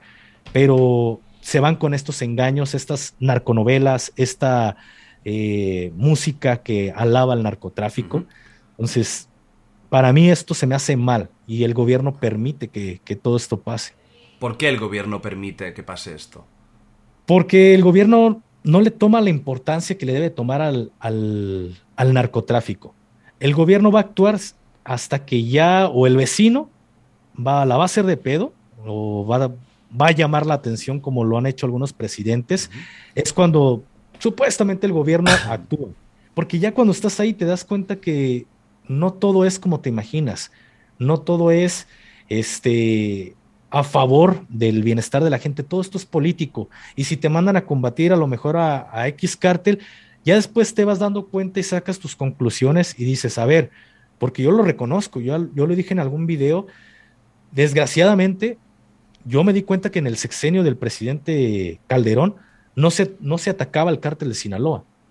Muy poco se atacó al cártel de Sinaloa, pero sí a todos los contrarios. Para mí era todos contra los Zetas, pero muy poco se, se actuó con, contra Sinaloa. ¿Tú crees que había ahí sobornos por parte del cártel de Sinaloa hacia el gobierno? Claro que los hay, Jordi. Los hay. Claro que los hay. Desde, desde los pequeños municipios eh, de un estado hasta el gobierno federal hay una corrupción innegable. O sea que los cárteles no están siendo exterminados porque han conseguido entrar en los gobiernos. Así es. Eso, es, eso no es una mentira. eso, es ¿eh? algo que, que pasa y es cuando empiezas a caer en cuenta y dices, ¿vale la pena que pierda la vida por algo que está arreglado? Es muy fuerte eso. ¿eh? Estoy haciendo el trabajo sucio de, estas personas que estoy liquidando. al contrario de los que ellos tienen algún pacto, no vale la pena estar peleando por algo que no. Y aparte, tengo familia. Tengo familia atrás que le puede pasar algo este, por yo estar en este trabajo. Es por eso que empiezas a decepcionarte de las cosas. Cuando tú ingresas, sí, lo ves todo bonito, lo ves todo bello, pero la Secretaría tanto de la Defensa Nacional como de, de Marina no tienen la culpa, porque son instituciones que reciben órdenes del gobierno. El militar está para, para cumplir órdenes, pero tú no te das cuenta te pongo un ejemplo. En una ocasión, este, ¿has oído hablar de Chapo Guzmán? Sí, claro. Estábamos, Está en Estados Unidos ahora, bueno, ya no, ya no va a salir de ahí, en teoría, yo creo. Estábamos en un estado realizando ciertas operaciones de patrullaje para dar con esta persona. Y en una ocasión recibimos una llamada al radio y nos dicen, ¿saben qué? eh, actividades administrativas mm, hasta nueva orden. Esto de actividades, actividades administrativas es lavar tu ropa, limpiar armamento, pero se prohibía o está prohibido el movimiento de tropas ese día para nosotros. Y en la noche sí se escuchó, efectivamente se escuchaba una fiesta en el pueblo. Es porque estábamos cerca de un pueblo. Y al día siguiente, temprano, a las 9 de la mañana, llega otra orden y dicen, ¿saben qué? Reanuden actividades de patrullaje. Y fuimos, andábamos patrullando nuevamente en el pueblo y una señora nos para y nos dice, ¿ya para qué están aquí? Aquí andaba ayer el chaparrito. ¿Cuál chaparrito? Pues el que ustedes andan buscando, ¿qué le hacen? Nada más se hacen, se hacen pendejos. Y dices, bueno, coincide lo que la señora nos está diciendo. Nos dice, ayer andaba aquí, se escuchaba una fiesta y por el radio recibimos la orden de no hay movimiento. Era para no molestar a esa persona. Entonces vas cayendo en, cuenta que pues tú nada más recibes órdenes, pero no sabes si todas las órdenes que tú recibas en verdad estás haciendo lo correcto o haces algo incorrecto sin darte cuenta, sin la intención de querer hacerlo, estás haciendo un daño. Entonces, no es culpa de los militares, es culpa de lo más alto del gobierno. Wow, estás diciendo cosas que son, me parecen muy fuertes, que seguramente mucha gente ya lo pensaba, pero claro, al final estamos hablando de que, de que eh, por lo que dices, México es un estado eh, donde el narcotráfico eh, ya no es, no es un cáncer que tienes que exterminar, sino que forma parte de, de los propios órganos, ¿no? Que está ahí. ¿Hay alguien en México algún político en el que tú tengas esperanzas de que está fuera de toda esta mierda, de que puede hacer algo para intentar combatir de verdad o no hay nadie que se salve? Mira, Jordi, no hay nadie. Para mí no hay nadie. Vaya desastre. Y aquí en México, eh, desgraciadamente, ahorita estamos en una situación con el gobierno actual que si tú dices la verdad, eres una persona que eh, estás en contra del gobierno y estás mintiendo y estás y empieza una serie de ataques hacia tu persona. Yo te lo digo abiertamente, yo temo al gobierno actual ¿Lo por todo lo que digo. Exactamente, yo temo por todo lo que digo y que he dicho en mis videos, temo al gobierno actual, porque me he dado cuenta de la gravedad de las cosas y que la gente no se da cuenta. Por ejemplo, yo actualmente tengo un hermano que, que trabaja como policía y el día domingo eh, lo vi hace unos días, este, fui a visitarlo. Me dice, oye hermano, tengo este, una, un tema para que platiques, porque sabe que tengo mi canal y todo. Y le dije, ¿qué pasó, güey? Pasó esta situación. Y desgraciadamente, no te lo puedo decir, Jordi, porque es meterme con Sansón a las patadas. Y le dije, ¿sabes qué, güey? Está a toda madre, pero no tiene las grabaciones, güey. Y si no tiene las grabaciones, y es picarle directamente en, los testículos a estas personas, pero como no tengo esas pruebas, me van a atacar y hasta me van a desaparecer. Pero es un tema muy delicado. Y él me dijo, detuvimos a dos personas de estas y, hubo pedo. Entonces te das cuenta de lo de dónde viene el, el, madrazo, pero si tú hablas en contra, tú eres el que estás mal. Y de verdad, si te pones a ver la política en México, ahorita así es como se está llevando. Yo me doy cuenta que la política en México es una, es una mierda, Jordi. Es una total mierda, porque todos están coludidos y desde lo más bajo, desde los municipios hasta lo más alto, todos ven por sus propios intereses. Para mí no hay partido bueno, no hay partido bueno, no hay político bueno, porque desgraciadamente aquí en México se, se van por sus propios intereses y no les importa que la gente sufra a costillas de, de ellos. Entonces, para mí no hay un político bueno ahorita en México. Entonces, con esta situación, el narcotráfico va a continuar muchos años. De hecho, para mí lo de lo que hizo el, presidente Calderón, porque muchos militares lo ven bueno. Ah, que el presidente Calderón y que combatió el narcotráfico y que el mejor presidente y que en ese, en ese sexenio, porque en ese sexenio se nos aumentó a los militares la mitad del sueldo que tenemos hoy. Porque anteriormente el mexicano el militar mexicano ganaba 5 mil pesos al mes. Es una madre 5 mil pesos. Entonces, eh, son aproximadamente, creo que ni a los 300 dólares llega. Es una vergüenza. Entonces llega este presidente y le aumenta de 300 dólares a 600 dólares el sueldo. Y para el militar mexicano fue, eh, casi le ponían veladoras. pero fue una estrategia que ese presidente utilizó. Si él ya sabía, ya tenía como idea o en planes pelear contra el narcotráfico, pues no puedo mandar a los soldados a pelear al narcotráfico con estos sueldos. Y más porque vieron toda esa tasa de deserción de militares, porque los gafes que formaron los Zetas empezaron a reclutar soldados. Ellos al principio era un, este, un cártel paramilitar, si lo puedes ver de esta forma, y ellos empezaron a reclutar y decían, bueno, si los mando a, a, combatir a estas personas con estos sueldos, pues se van a ir mejor con ellos porque pagan, pagan más. Entonces, por eso aumentaron el sueldo, pero para mí, la guerra contra el narcotráfico, la llamada guerra contra el narcotráfico, fue un tema político. Fue un tema de que sabían que ese partido político estaba por perder o ya había perdido las elecciones y hubo una manipulación en las elecciones y quedó ese presidente. Y para mí fue algo como decir, vean, estoy haciendo, voy a combatir al narcotráfico. Pero para mí únicamente agitó el avispero. Y pasó esa, ese avispero a los siguientes gobiernos. El gobierno que, le, que le siguió no hizo nada, porque quería demostrar de que con él habían bajado los índices de violencia, pero el país estaba igual. Quería tapar el sol con un dedo. Y en este actual no se está haciendo absolutamente nada. Tanto que se han perdido ya estados, como lo hemos visto actualmente en el estado de Michoacán. Para la gente que no sabe, ahorita el estado de Michoacán está prácticamente perdido. Apenas, apenas al día de hoy que te estoy hablando, Jordi, se intenta recuperar muchos municipios que ya estaban, ya era un narco, un narcoestado, si lo ves de esta forma, ya estaba en el control del narcotráfico completamente. Muchas personas abandonaron sus casas por el miedo, porque levantaban a sus maridos, a sus hijos y los hacían que ingresaran al, al narcotráfico de una forma obligatoria. Entonces mucha gente huyó y había pueblos fantasmas en el estado de Michoacán.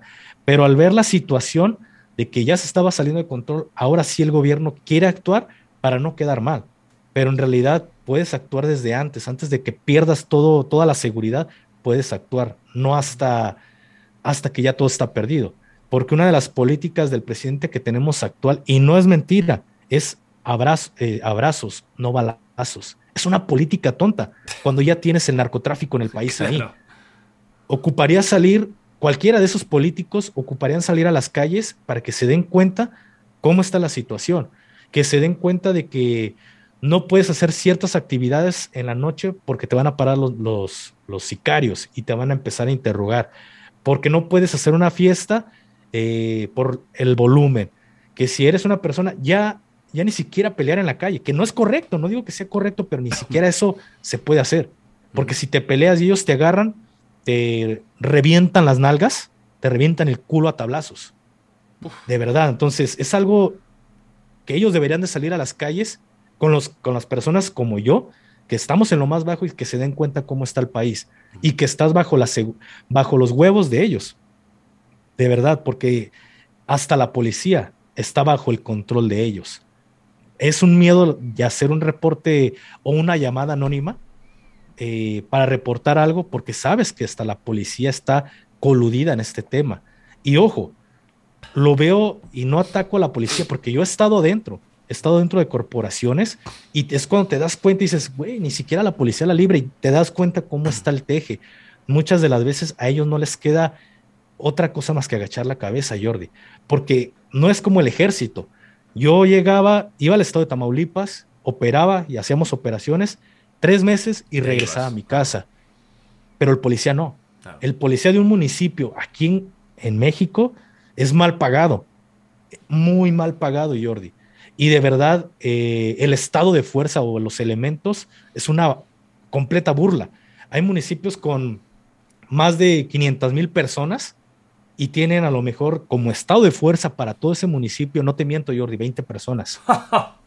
Y es, un, es una mentada de madre. Es que es caro. Lo que te estoy diciendo, pero es la verdad.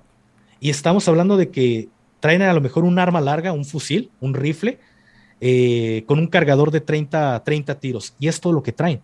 Y a lo mejor una pistola, una escuadra con un cargador de 17 tiros y es todo lo que traen para combatir esas personas que traen fusiles Barrett, calibre 50, ametralladora, lanzagranadas y que lleguen y les digan, ¿sabes qué? Si no trabajan para mí, los voy a matar a ustedes y a toda su familia. ¿Cuál es tu trabajo, policía? Hacerte pendejo. así. Si tú te metes en lo que yo estoy haciendo, me los voy a chingar. Aquí es, nada más háganse güeyes y están del otro lado. Eso es lo que le piden a la gran mayoría de policías en México, a nivel México, a las policías municipales. Y eso estamos hablando de policías municipales de término medio, porque hay unas que están eh, muy lejos en municipios muy a las orillas, que nadie se acuerda que existe ese municipio, que su estado de fuerza es de tres policías o cuatro policías, ya ni se diga cómo está el tema de seguridad allá. Tú, que has estado en el, en el ejército, ah, ¿tú qué crees que se debería hacer? Tú imagínate que te dan el poder durante un par de años para hacer algo. ¿Qué crees que tendría que hacer un buen presidente de México para terminar de una vez con todas con este narcoestado que ahora, por lo que estás contando, se está convirtiendo en México? Para mí, primeramente, yo creo que en lo personal, uno de los temas que abordaría primero sería la educación, porque muchas de las personas tienden a irse al narcotráfico porque no existe el apoyo como tal para, para continuar con su educación básica. No pueden tener buenos empleos, empleos de 300 dólares al mes para solventar los gastos de toda una familia y se van o les pinta bonito en otro lugar y terminan yéndose al narcotráfico muchas de las veces es por necesidad que entran al, narcotráfico porque por desgracia no pudieron concluir ni siquiera su secundaria o ni siquiera su primaria. Entonces, para mí el tema de la, educación es algo primordial. Después entraría, no sé, en el tema de la seguridad. Eh, de verdad, preparar a los policías para lo que van a hacer y darles un sueldo digno para ser un policía y hacer atractivo el trabajo de ser policía, porque el, trabajo de ser policía es algo de, la gente lo ve algo denigrante ser un policía, porque toda la gente tacha al policía por corruptos, por vendidos, que no todos los policías lo son, pero por desgracia, por un policía que sea malo, piensan que todos los policías son malos. No todos los militares son malos, pero tampoco no todos los son buenos. Pero por desgracia, por uno, una ovejita negra, van echar a perder todo el trabajo de las demás personas. Entonces, haría más profesional el tema de, la seguridad pública, porque te lo repito, el policía, y te lo, bueno, no esto no te lo había dicho, pero el policía no está ni siquiera entrenado, Jordi. Así, muchos policías entran a la corporación y ese mismo día nada más le dicen, ¿sabes qué? Este es tu rifle, tu seguro, tú aquí le jalas y disparas y ya eres policía, Jordi, aquí en México. Estamos hablando que muy pocos son los municipios, y estos son municipios importantes. Yo te hablo aquí en Jalisco. Aquí en Jalisco los municipios que sus policías sí están entrenados, sí están adiestrados es Guadalajara, Zapopan, son los que de, rigor tienen entrenamiento. Hay en más de todos los municipios que tiene el estado de Jalisco, que no tengo la, la cifra ahorita, ninguno tiene entrenamiento, Jordi, y ninguno tiene un sueldo digno. Entonces, eso es a lo que voy. Muchos policías por eso cometen ciertos actos que no deben, porque no tienen ni la preparación. Claro. Entonces, para mí el tema de preparar a un policía correctamente y hacer un, trabajo tanto digno como también este que tengas estas ganas de servir y que le tengas amor al uniforme. Porque no es lo mismo que yo hasta el día de hoy, que ya tengo poco más de tres años que salí del ejército, yo le sigo teniendo un amor a, mi uniforme y un respeto como no tienes a, mi uniforme, porque me costó, Jordi. Me costó. Entonces, para mí es, es molesto que alguien denigre al uniforme castrense, pero el policía no, no pasa por esa misma etapa, porque te lo repito, el policía nada más le dicen, ten, este es tu uniforme, tu arma, y sale a patrullar. Entonces, no tiene un sentido de pertenencia hacia ese color azul del uniforme del policía.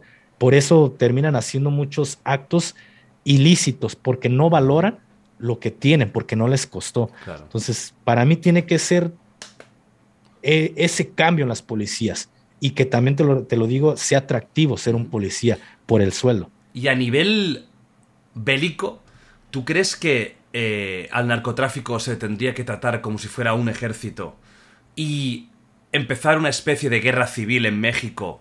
Ya hablando fuerte, es decir, de eliminación matar, o sea, ir a matar. Como ellos matan, pues ir a matar, sacar los tanques, etc. ¿O crees que eso sería perjudicial? Yo creo que será lo correcto, pero desgraciadamente todo es política, Jordi. Muchas de las veces ves tanques, ves tanquetas, tanquetas más que nada en las calles y los ves con sus ametralladoras calibre 50 y demás, pero todo es disuasión. Porque en muchas ocasiones me tocó escuchar, cuando yo era un soldado convencional eh, de las tropas regulares, me tocó escuchar de mis propios mandos que me decían, no puedes, así te disparen, no dispares esta ametralladora. Y yo decía, bueno, nada más la tenemos por efectos de disuasión, pero ellos sí te disparan y te, te aniquilan como un cerdo, como un animal. Pero tú no puedes hacer lo mismo, porque entra mucho el tema de los derechos humanos a favor de ellos. Y desgraciadamente también los derechos humanos aquí en México están coludidos con ellos. Entonces, te ponen entre la espada y la pared. Tú no puedes realizar tu trabajo y no lo puedes hacer bien porque todo en todo el momento está el tema de los derechos humanos. Yo te acabo de platicar ahorita de, las fuerzas especiales y tú dices, eh, oye, se ve muy bien este tema y, la chingada, como como lo digas tú, pero ve los desfiles de México y vas a ver 100, 200 mujeres con la boina verde y tú vas a decir, bueno, no creo que sea tan difícil. Ojo, yo no, yo no soy machista, porque tengo una hija, tengo una madre, tengo una esposa, y no me gustaría que le hicieran lo mismo que, le, que sé que les hacen a las mujeres en las Fuerzas Armadas, pero si veo mujeres con las boinas verdes, no es porque sean de las Fuerzas Especiales, es para cumplir un requisito con derechos humanos de decir, sí, te, mira, en el desfile tengo mujeres en las Fuerzas Especiales. Como una cuota, ¿no? Que tiene que haber, como un... Así es, porque hay existe una cuota, pero para uno es, molesto verla, ver que traigan la boina, no porque sea una mujer, porque es porque para mí no se la ganaron. Claro, si, una, mujer, claro, hiciera lo mismo que vosotros, te parecería bien que llevara la boina y que fuera lo mismo. Adelante, es mi, es mi hermana, porque pertenece a esta hermandad, porque se lo ganó. Y para mí sería un ejemplo de decir, mira, ella pudo hacer lo que en este curso de 400 hombres no lo pudieron hacer. Es un ejemplo. Y es un ejemplo para todas las mujeres de que se puede hacer, pero no nada más vestir a alguien para hacer hacer creer que sí existe una equidad y también una igualdad en las Fuerzas Armadas. Eso es lo molesto. Y pasa lo mismo eh, en todo el tema social aquí en México. Todo es un simple, le decimos aquí en México, operación pantalla.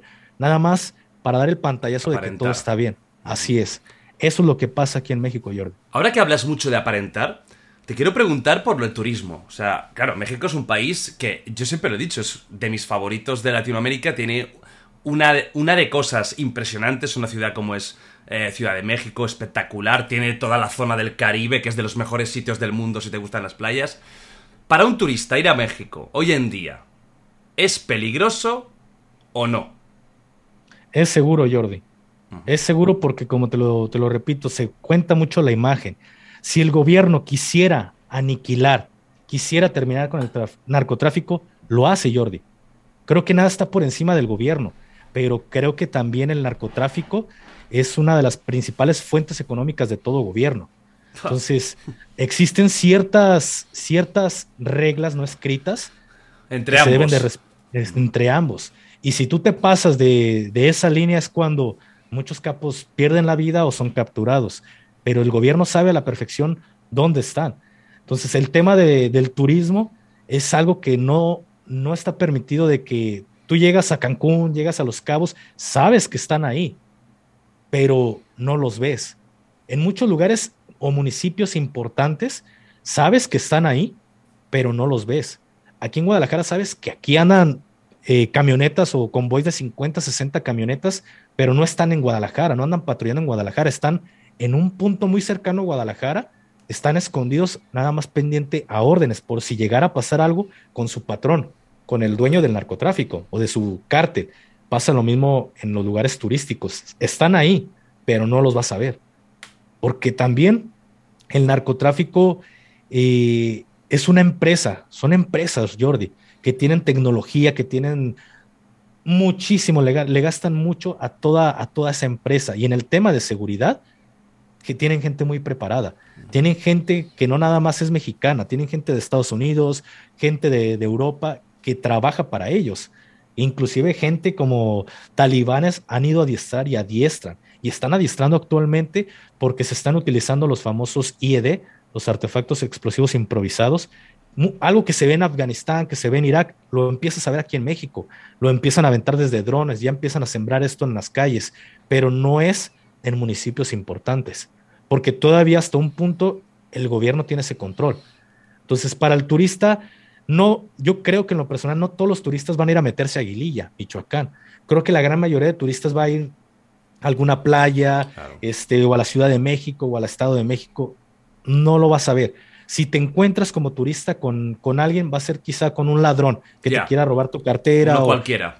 Así es, pero no con, no con ellos. ¿Hay alguna zona que no recomiendas ir de turismo por eso? Mejor que no, que no entrar. Entiendo que toda la zona de lo que comentabas antes, ¿no? También la punta de Ciudad Juárez, que es tan famosa, ¿no? También se ha hablado mucho por aquí. ¿Toda esta zona, mejor que no vayamos o no pasaría nada? Es, para mí es mejor. Es que no mejor que no vayan, eh, porque de verdad es una zona que está muy, muy, muy cabrón por estos elementos, porque desgraciadamente los Zetas se fragmentaron en varias células. Después del abatimiento de casi todos sus líderes, se empezó a fragmentar en, muchas células diferentes y cada quien quería un pedazo de Tamaulipas. Entonces, si anteriormente había dos cárteles que peleaban el estado de Tamaulipas o cárteles muy importantes que era el cártel del Golfo y el cártel de los Zetas, ahora ya existen cinco o seis. Entonces es más difícil conseguir recursos para mantener esa guerra o esa pelea de plaza y empiezan a hacer cosas como secuestrar gente y pedir dinero por ellos, y más cuando son turistas, porque sabemos cuando la gente es turista, cuando no son nativos del, país, dices, es, un punto para que la gente de, de, estas personas vayan y los agarren y pidan dólares o pidan euros por ellos, y saben que los van a pagar. ¿Ciudad Juárez está en Tamaulipas? Uh, no sé ni dónde está Ciudad Juárez, ¿eh? Buena pregunta. Esa sí está, por, está, por, frontera, por frontera de, con Estados Unidos, ¿verdad? Muy cerca. Así es, es, frontera, pero creo que, uy, no sé en realidad dónde está Ciudad Juárez. Nunca, nunca me tocó ir a Ciudad Juárez. En esas zonas, por eso, en Tamaulipas, en Tamaulipas, por ejemplo, ¿es habitual poder ver un tiroteo a plena luz del día en la calle? Así es. Eh, puede pasar, o sea, tú puedes estar ahí y de repente tiroteo. Eh, es algo muy normal en Tamaulipas, es, era algo muy normal en Michoacán, este, o en Michoacán todavía sigue siendo muy normal. Torreón también era algo que la gente ya estaba acostumbrada a los tiroteos y a los enfrentamientos fuertes. Qué fuerte. Y eso lo puedes ver en videos en YouTube. De verdad hay muchísima cantidad de, de material que tú puedes ver y la gente está tan acostumbrada a esto. Es triste tener que vivir así, ¿no? Tener que vivir con la normalidad de que, de que te pueden matar eh, cualquier día. Em, has hablado mucho de, los Z, ¿no? del cártel, de los Z exmilitares y me gustaría que, contaras un poco uh, cómo nace. Ya has hecho un, pequeño avance, ¿no? De que nace de, pues, de gente descontenta y gente eh, que desierta de los gafes y, cuenta lo crueles que han llegado a ser, porque ha sido una auténtica barbaridad. Mira, el cártel de los Zetas, eh, hay, hay sus, sus, diferentes versiones. Al final de cuentas, los únicos que saben cómo fue el, el nacimiento de los Zetas son los mismos elementos. Pero casi todo apunta tanto de gobierno como de algunas personas que han estado o han sido llegadas a ellos, estos elementos pertenecían al ejército mexicano, pertenecían a las fuerzas especiales, pero como te repito, los sueldos eran malos. Entonces llega eh, una persona, un líder de un cártel, que era el Golfo, llega este, este personaje que era Guillén, y contrata un elemento o contrata varios elementos de fuerzas especiales como su escolta este, personal. Se dice que muchos de ellos no sabían y esto te hablo porque hay una fuente de un libro que se llama Hijo de la Guerra, que habla sobre un elemento que era el Z9 y él le narra esta historia a este periodista. Entonces en México cuando el río suena es porque agua lleva.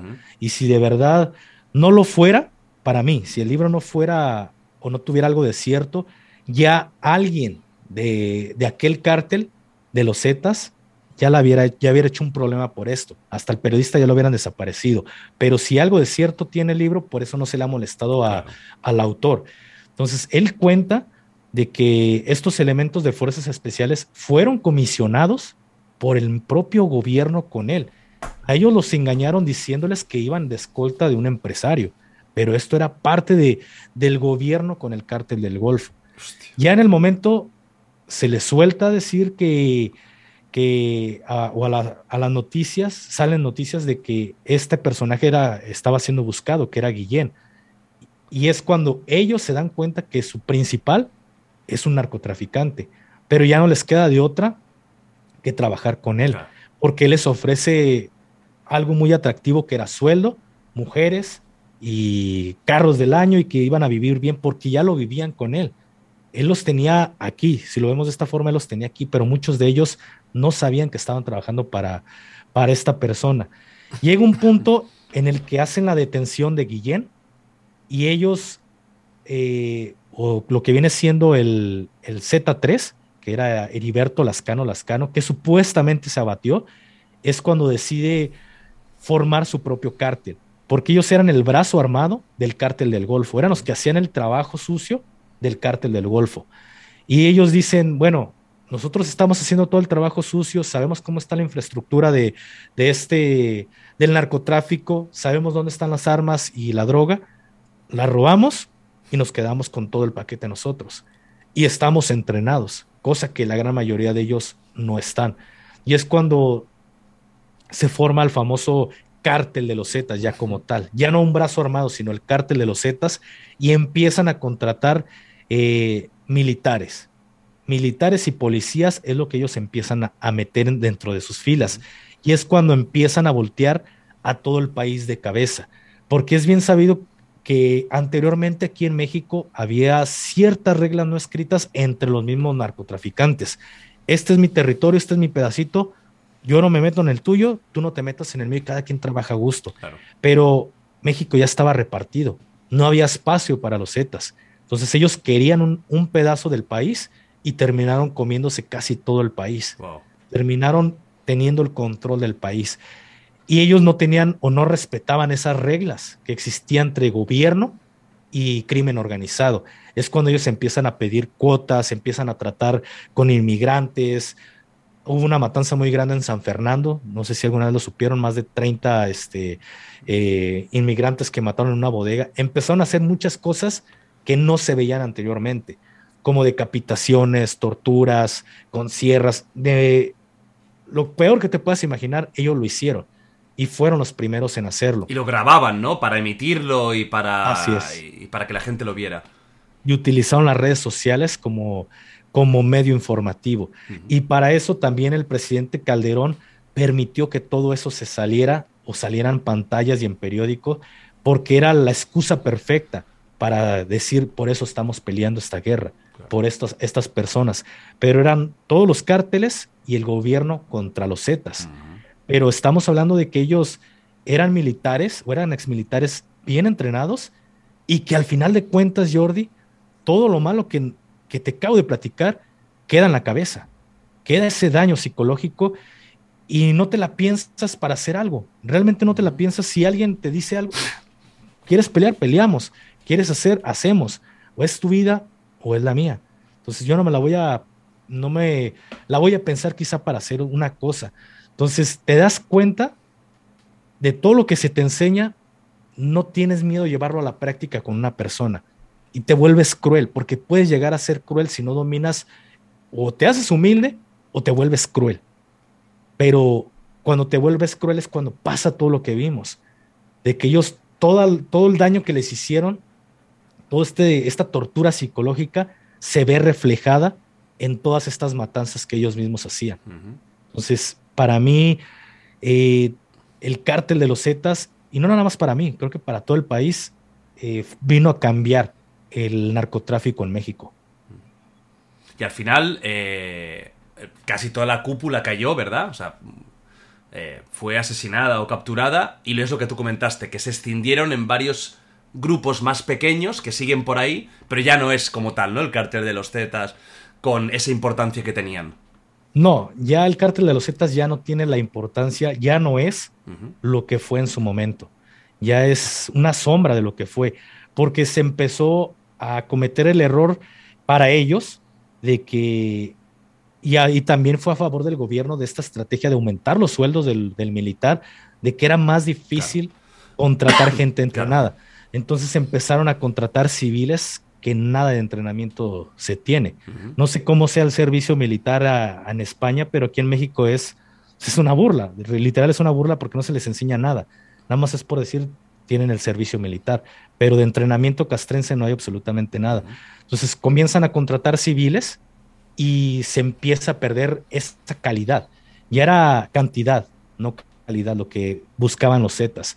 Por eso es que empiezan a perder tanto el respeto como el control de las plazas y empiezan a surgir nuevos cárteles que se empiezan a hacer más fuertes y aparte el gobierno pues liquidó a la gran mayoría de sus jefes.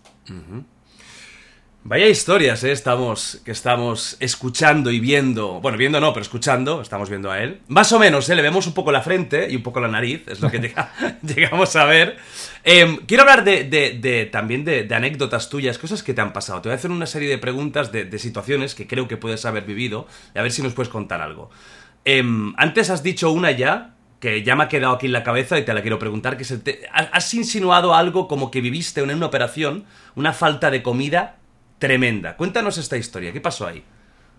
Mira, nosotros estábamos en un estado, andábamos de operaciones y ya estaban las fuerzas especiales, nos dijeron que teníamos que ir a capturar a cierto capo, pero tuvimos que hacer todo este traslado y fue caminando.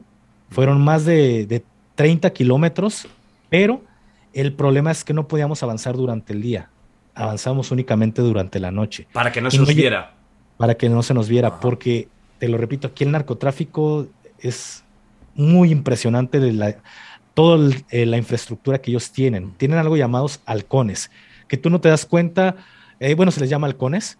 Eh, hay personas que están vendiendo dulces o una este, persona que tiene una tienda de, de abarrotes o un supermercado y tú no te das cuenta, pero a lo mejor esa persona es un, halcón, ese que les va a reportar, sabes que van dos camionetas de militares con tantas personas, llevan tanto armamento, porque son, son parte de las, del, crimen organizado, pero tú no sabes. Esa es una de las grandes desventajas que tenemos o tienen los militares aquí en México. ¿Por qué? Porque tú estás uniformado. Ellos prácticamente son guerrilleros, ellos no tienen un uniforme, tú no sabes quién pertenece al, cierto cártel. Entonces, muchos de los desplazamientos son nocturnos, muchos de los desplazamientos son sin que la gente se percate. A lo mejor tú sí estabas en cierto punto y te trasladan a otro punto muy diferente para que llegues caminando, a lo mejor llegas hasta vestido de civil con vehículos civiles para realizar cierta operación. Entonces, en esa ocasión sabíamos que estaba un personaje muy importante en, una, en un pueblo dentro de las sierras de, de un estado entonces teníamos que desplazarnos caminando, Jordi, pero era únicamente en la noche. Entonces, o llevábamos alimento o llevábamos munición, porque sabes que estas personas no tienen de tres o cuatro cargadores, tienen de cajas y cajas de munición y tienen munición como no tienes una idea, Jordi. Entonces tú tratas de llevar lo más que puedas de, munición y nuestros mandos nos dijeron, ¿saben qué? Esto es lo único que les vamos a dar. Nos dieron una lata de atún y nos dieron un huevo cocido y cómanselo cuando crean que sea necesario. Porque ni siquiera estas famosas raciones K como en Estados Unidos, no, aquí en México no se produce ese tipo de raciones. Entonces, era lo único que llevábamos y el agua. Y nada más podíamos avanzar de pequeños tramos durante la noche para no ser detectados. Entonces, ahí es donde te das cuenta de que llevas a la práctica aquellas, aquellos momentos de que pasas hambre, pasas sed, andas con todo el equipo eh, cargado y con ciertas caminatas muy pesadas y te das cuenta que todo tiene un porqué. En el curso de fuerzas especiales, absolutamente todo tiene un porqué de lo que te hacen. Pero ya hablando de operaciones, este, pues más fuertes, me tocó estar en ciertos enfrentamientos que te cambian la vida, Jordi.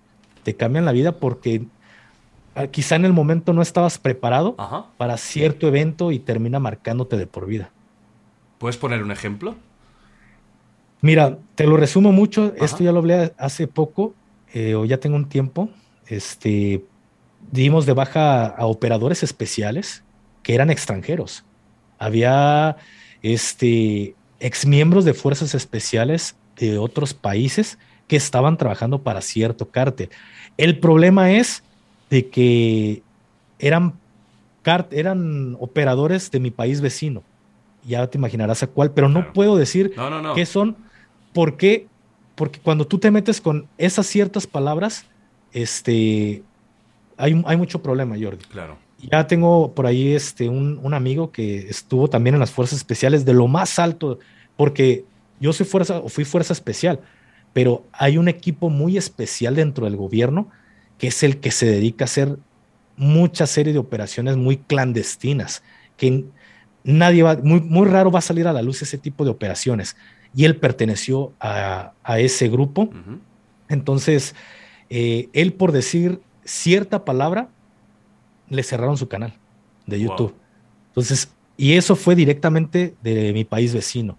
Entonces, para no afectar tampoco al tuyo. No, por supuesto. Este, Google, hola Google. Un beso les mando enorme, Google, que os quiero tanto. país vecino, que, oye, que cada uno entienda lo que quiera. ¿No? Exactamente.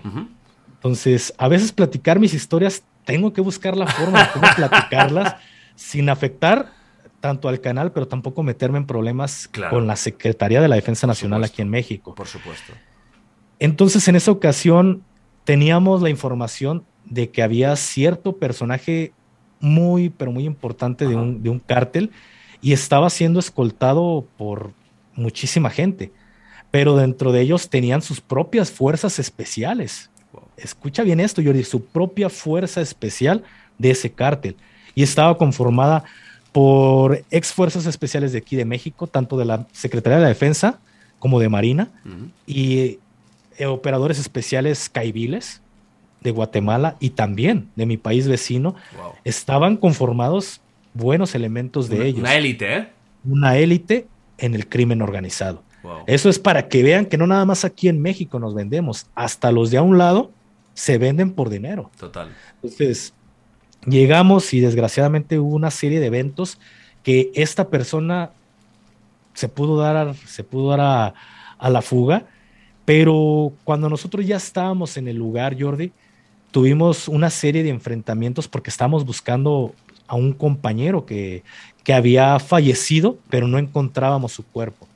Entonces fue cuando dimos de baja a algunos operadores especiales, pero eh, capturamos también a, a, muchos o algunos operadores de ellos. Quedaron con vida y el primo de un amigo me, me platicó que fueron entregados con, con, vida. Esto no sé si sea cierto, no digo que, que, que sea cierto, puede ser ficticio, pero fueron entregados con vida y se optó por darlos de baja. Entonces este amigo que te platico eh, vio esta situación y entre ellos había un civil que nada tenía que ver con estos operadores. Hostia. Entonces él lloraba que no quería, no quería que lo dieran de baja. Él decía que había entrado por necesidad, que porque quería sacar adelante a, a su mamá. Entonces de todos los operadores especiales, porque eran operadores especiales, y este muchacho que se había pegado con ellos, estos elementos, en el momento en el que se les dijeron, apúntame, porque se les entregó todo su equipo después de toda esta tortura que se les hizo para sacarles información, se les regresó nuevamente todo su equipo. Eh, nada más las armas pues no estaban abastecidas con munición. Apúntame y ellos hacían exactamente lo que les estaban diciendo apuntaban y se les daba de baja.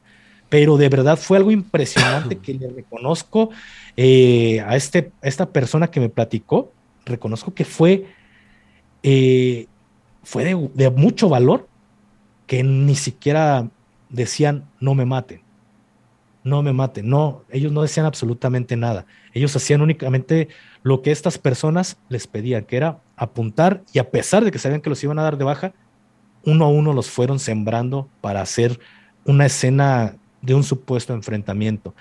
El único elemento que, lloró y clamó supuestamente fue este, este joven que pues estaba muy pequeño y que este amigo eh, veía en su rostro, veía a su propio hermano y decía, espero que, mi hermano nunca llegue a pasar esta situación y nunca llegue a caer en, en una mala compañía, un mal amigo que lo incita a entrar a este tipo de, trabajo.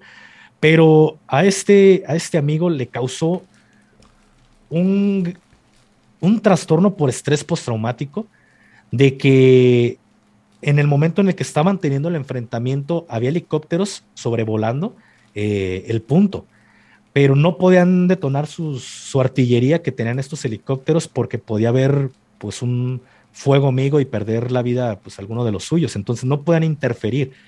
Y ese momento de, escuchar los rotores, las hélices, generó un trastorno por estrés postraumático en, en esta persona, porque cuando escucha un helicóptero, no hay día que cuando escucha un helicóptero no lo lleve nuevamente a ese punto. Ahí es cuando entiendes de que hay cosas que ves en las películas de que estos elementos o cierta persona escucha algún ruido y lo proyecta ese momento y tú dices, no es cierto, ¿cómo es posible? Te das cuenta que el ruido de, cierta cosa, el olor de alguna flor, porque a este amigo le pasó que el olor de ciertas flores o ciertos ruidos lo proyectan hasta ese punto y esto es un daño que, que quedó ahí y que sigue estando ahí a lo mejor no con la misma intensidad, pero el, daño sigue estando ahí, Jordi. Wow. ¿Alguna vez has tenido que hacer una operación en búsqueda de alguien o de desarticular algo en alguna mansión, casa, pueblo, como nos imaginamos, ¿no? Que es el, vuestro grupo esperando en la puerta, entrando, sin saber lo que os vais a encontrar, que pueden ser gente que os está apuntando. ¿Alguna vez has vivido estas situaciones?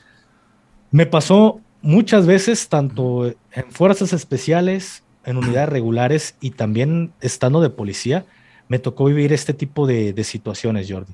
Esto sí era el pan de cada día cuando uno realiza ciertas cosas.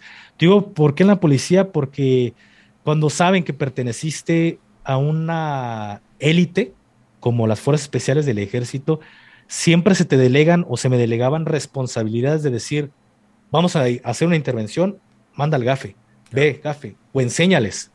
Trata de enseñar a estas personas por si se da una situación, poderlo hacer nosotros. Entonces, ya cuando estás en ese punto, pues tienes todavía mayor responsabilidad porque dices, yo fui de fuerzas especiales y a lo mejor por un error mío le puede costar la vida a los que traigo atrás y la mía, pero también voy a denigrar el nombre de algo que es más grande que yo. Entonces, todo tiene que salir perfecto y en ese tipo de situaciones no hay margen de error, porque un pequeño error, una pequeña entrada mal, te puede costar la vida, Jordi. ¿Cómo, ¿Cómo te preparas psicológicamente para antes, por ejemplo, de abrir esa puerta y de, no saber qué te vas a encontrar porque no sabes qué puede haber ahí? Mira, psicológicamente nunca hay una... Bueno, al menos yo, porque cada persona es un mundo. Totalmente. Cada cabeza es un mundo. Total. Y yo trato de, de no pensar en absolutamente nada. Trato de poner mi mente lo más en blanco que puedo y vivir el momento lo más rápido que se pueda hacer. Dirían por aquí rápido, lento, rápido y rápido, lento. Hacerlo como se debe de hacer nada más. Porque si uno empieza a pensar en la familia o que me van a matar, empieza una serie de miedos y es cuando la gente tiende a, a quedar petrificada, paralizarse en el momento porque mucha de esa gente no tiene entrenamiento, Jordi. Mucha gente no tiene entrenamiento. Te pongo un ejemplo, yo soy paracaidista y he saltado en cinta estática, que es cuando ponen, enganchan y el paracaídas sale en automático. No sé si has visto saltos en masa. Eh, es uno de los saltos más difíciles, todavía más difícil para mí que la caída libre, porque tú no puedes controlar en, por completo tu paracaídas. No es lo mismo que la caída libre que tú puedes estar haciendo maniobras. Y la caída, cuando tú caes al suelo, es más fuerte que en caída libre, porque en la caída libre tú frenas, tú metes freno a la, velocidad y acá el golpe es directo, vas bajando de 9 a 10 kilo, de, de 9 a 10 metros por segundo, a pesar de que llevas el paracaídas. Y tus puntas deben de ir completamente pegadas a las puntas de tus pies, porque con uno, un pie que lleves un poco más adelante, ya es una fractura segura.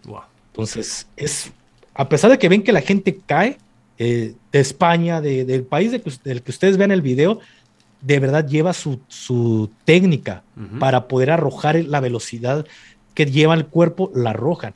Pero ¿a qué voy con esto? Cuando uno realiza el adiestramiento y es, es repetitivo, repetitivo y duras meses haciendo este adiestramiento, para 60 segundos que dura el, momento, Jordi, dura 60 segundos o poquito menos el momento y dices, fue más de dos meses de entrenamiento para 60 segundos. Pero aquí es de que saltas y hasta lo dices verbalmente, porque todo, todo te lo enseñan a decirlo verbalmente. Eh, saltas de la aeronave y, y, haces tu conteo, un 100, 200, 300, 104, 100, levanto mi cara, checo mi copa, eh, adopto la posición y empiezas a hacer todo el, el Automático, ¿verdad? Sin pensar. ¿eh? Todo es sin pensar. Entonces, cuando tú estás en esa posición de que tienes la puerta, voy de uno, voy de dos, o que lo hagas con, con movimientos, tú estás haciendo todo lo que en meses. Entonces, tú te estás concentrando en hacer todo tu trabajo. No tienes tiempo de pensar en, y si hay una persona ahí, si lo hay, estás preparado para dar en el blanco. Y si te toca la desgracia, pues tratas de hacerlo lo mejor que puedas para que el que va detrás de ti pueda darlo de baja y no, no existan más bajas más que la tuya. Tú tratas de hacer todo tu trabajo correctamente y sabes que tienes la preparación para hacerlo. Entonces, lo menos que puedas pensar en el momento para poderlo hacer bien. Cuando vas a abrir la puerta y, tienes e, esas décimas de segundo para reaccionar, tienes que decidir si vas a disparar, entiendo, a matar o no. En, en décimas, ¿no? Es algo muy rápido porque siempre, siempre debes de ver las manos. No verle, no ver los ojos, es ver las manos, porque muchas de las veces puede traer una, una pistola, a lo mejor una corta, pero también muchas de las veces no puede traer una pistola, pero puede estar oscuro y tú ves que trae algo en la mano, porque ya me tocó en una ocasión que hice una intervención, yo entré de uno, que entrar como el número uno es lo más difícil, Jordi. En, la, en la intervención, tú entras a, este, a esta habitación y van a entrar a lo mejor cuatro. Tú vas de uno, si vuelven a ingresar a otra habitación, tú ya no vas de uno, tú vas de cuatro. Ah. Y el que iba de dos ya va de uno. Va rotando. va rotando. Porque si yo ya la libré en la primera habitación, pues ya no tengo por qué arriesgarme como el número uno. Porque si va a haber una baja, va a ser lo más seguro que va a ser el número uno. Entonces, yo ingresé de número uno a una habitación y había una pequeña luz muy tenue, muy, muy, muy, muy tenue esta luz. Cuando yo ingreso, lo veo y levanta las manos. Y cuando levanta las manos, yo vi que estaba empuñando algo con la mano. Yo pensé que era una, una pistola. Pero son milésimas de segundo que decides si disparar o no. Pero afortunadamente no disparé, Jordi, y lo sometí. Y era un lápiz lo que él traía. Entonces, desgraciadamente, no toda la gente, hablo que no tiene esta preparación intenta hacer intervención porque me, me, ha tocado, Jordi, te lo juro que me ha tocado escuchar gente que, oye, ¿sabes intervención? No, sí, sí sé, aquí en México, hablo aquí en México, porque esto pasa aquí en México. Pero hoy me ha tocado personas que dicen, no, sí sé cómo se hace la intervención. ¿Tienes algún curso? No, es que lo vi en un documental de YouTube y yo sí de... Hay mucha gente que está distrada por documentales, pero nunca lo han llevado a la práctica. Y se comen 20 minutos y a lo mejor hasta adelantándole de 10 segundos, sentados en su teléfono, pero ni siquiera fueron buenos para practicarlo. Pero hay gente que es así y esa es la gente que te lleva a más peligro, porque me ha tocado trabajar estando como policía con personas de ese tipo. Pero cuando sabes que tienes una persona que tiene el mismo conocimiento que tú, entras con total seguridad, porque sabes que lo mismo que sabes tú, lo sabe él. Entonces, eso es lo bueno y en esta situación, afortunadamente, eh, había personas que tenían el mismo conocimiento que yo y no actuaron detrás de mí y no, lo dieron de baja. ¿Tú has, ah, entonces, tú has vivido las situaciones típicas que podemos ver en, muchas películas, series, ficciones, de ir en una casa, mansión, lo que sea, habitación por habitación, despejando y mirando que no, que no haya nadie, incluso arrestando, matando. Eso tú lo has vivido, ¿no? y ¿Es tan adrenalínico como parece? Eh, es un subidón de adrenalina increíble, Jordi. Eh, yo, actualmente, como te repito, ya no estoy dentro de las Fuerzas Armadas y no hay un día que no sueñe o que no extrañe estar en las Fuerzas Armadas, pero es por esos subidones de adrenalina que te das. Porque aunque sea entrenamiento, tienes una, persona que está disparando su arma de fuego a centímetros de tu cabeza. Porque tú entras, pum, pum, y entran dos elementos y tú accionas tu arma y otro elemento ya está haciendo un barrio por acá. Ves la boca o la trompetilla de su fusil, de su rifle, y sabes que un error que esa persona cometa te puede volar la cabeza. Entonces, todo el tiempo estás trabajando, estás entrenando, si existe cierto miedo, porque un error te puede costar la vida. Y también te disparan, entiendo que habrá habido veces que tú habrás estado siendo disparado, ¿no? Y escondiéndote. Así es. Y entonces, aunque sea entrenamiento, llevas muchísima adrenalina. Desde que estás rapeleando, existe el miedo, porque al final el miedo o la adrenalina se dispara cuando existe cierta, cierto miedo. Y tú dices, bueno, este, la cuerda se podría reventar, los candados se podrían romper. Entonces, ahora, ya en una situación real, todavía sube más la, adrenalina y, el tiempo pueden pasar 15, 20 minutos y tú sientes que el tiempo se detuvo. Ya cuando termina, vienen esos bajones de adrenalina que quizás hasta te dan ganas de vomitar, o ya empiezas a pensar y dices, güey, entré aquí y cometí este pequeño error. Sí cometí un pequeño error que afortunadamente no había una persona, pero me pudo haber costado la vida. Empiezas a, darle vuelta atrás a todo el, todo el disco, a todo el cassette, de todo lo que hiciste, para tú mismo decir, bueno, cometí este error y tengo que pulir este error. Pero sí son unos subidones de adrenalina increíbles, Jordi, increíbles. Hay algo que, que creo que es duro, pero me, parece muy interesante charlar, y es el tema de la muerte, ¿no? Al final tú, durante muchos años de tu vida, has estado rodeado de muerte, ya sea la, la, de vuestro equipo, la de equipo contrario. Yo quiero preguntarte por qué se siente cuando matas a alguien. En el momento no se siente nada, Jordi. Sería mentirte de, ah, no, me siento mal. En el momento cuando los das de baja es por una razón, Jordi. Existe una razón. Así haya sido el, el peor elemento, existió una razón. Quizá te disparó, te pudo haber matado y tú lo ves y ah, ya lo murió. Pero el problema para mí es después. Después es cuando empiezas, o me ha tocado ver, te digo, cada cabeza es un mundo, ves sus rostros cuando estás dormido y dices, le quité la vida a una persona. Por muy malo que haya sido, dejé a alguien sin un padre, un hermano, lo que haya sido. Pero es una, una sensación de que sientes que te observan. Yo al menos siento que me observan cuando duermo. Siento que me están observando y es como si me reclamaran porque los, los di de baja. Porque si te ves en todo esto de lo paranormal, eh, en un momento yo llegué a pensar que no existía este tema de lo paranormal, pero me tocó vivir una situación que dije, existe lo paranormal. Me queda claro que existe lo paranormal. Y en esta misma ocasión que te dije de, un, de un amigo que quedó este, después de todo este evento, había un elemento, Jordi, que, que, se dio de baja. También se dio de baja y cuando hicimos el traslado de sus cuerpos, el forense no podía ingresar hasta donde estábamos nosotros, porque era pues, era pura sierra, su vehículo no podía ingresar. Entonces tuvimos que subir los cuerpos a las camionetas, a las Cheyenne, este, que es el vehículo que se utiliza, que utiliza el ejército.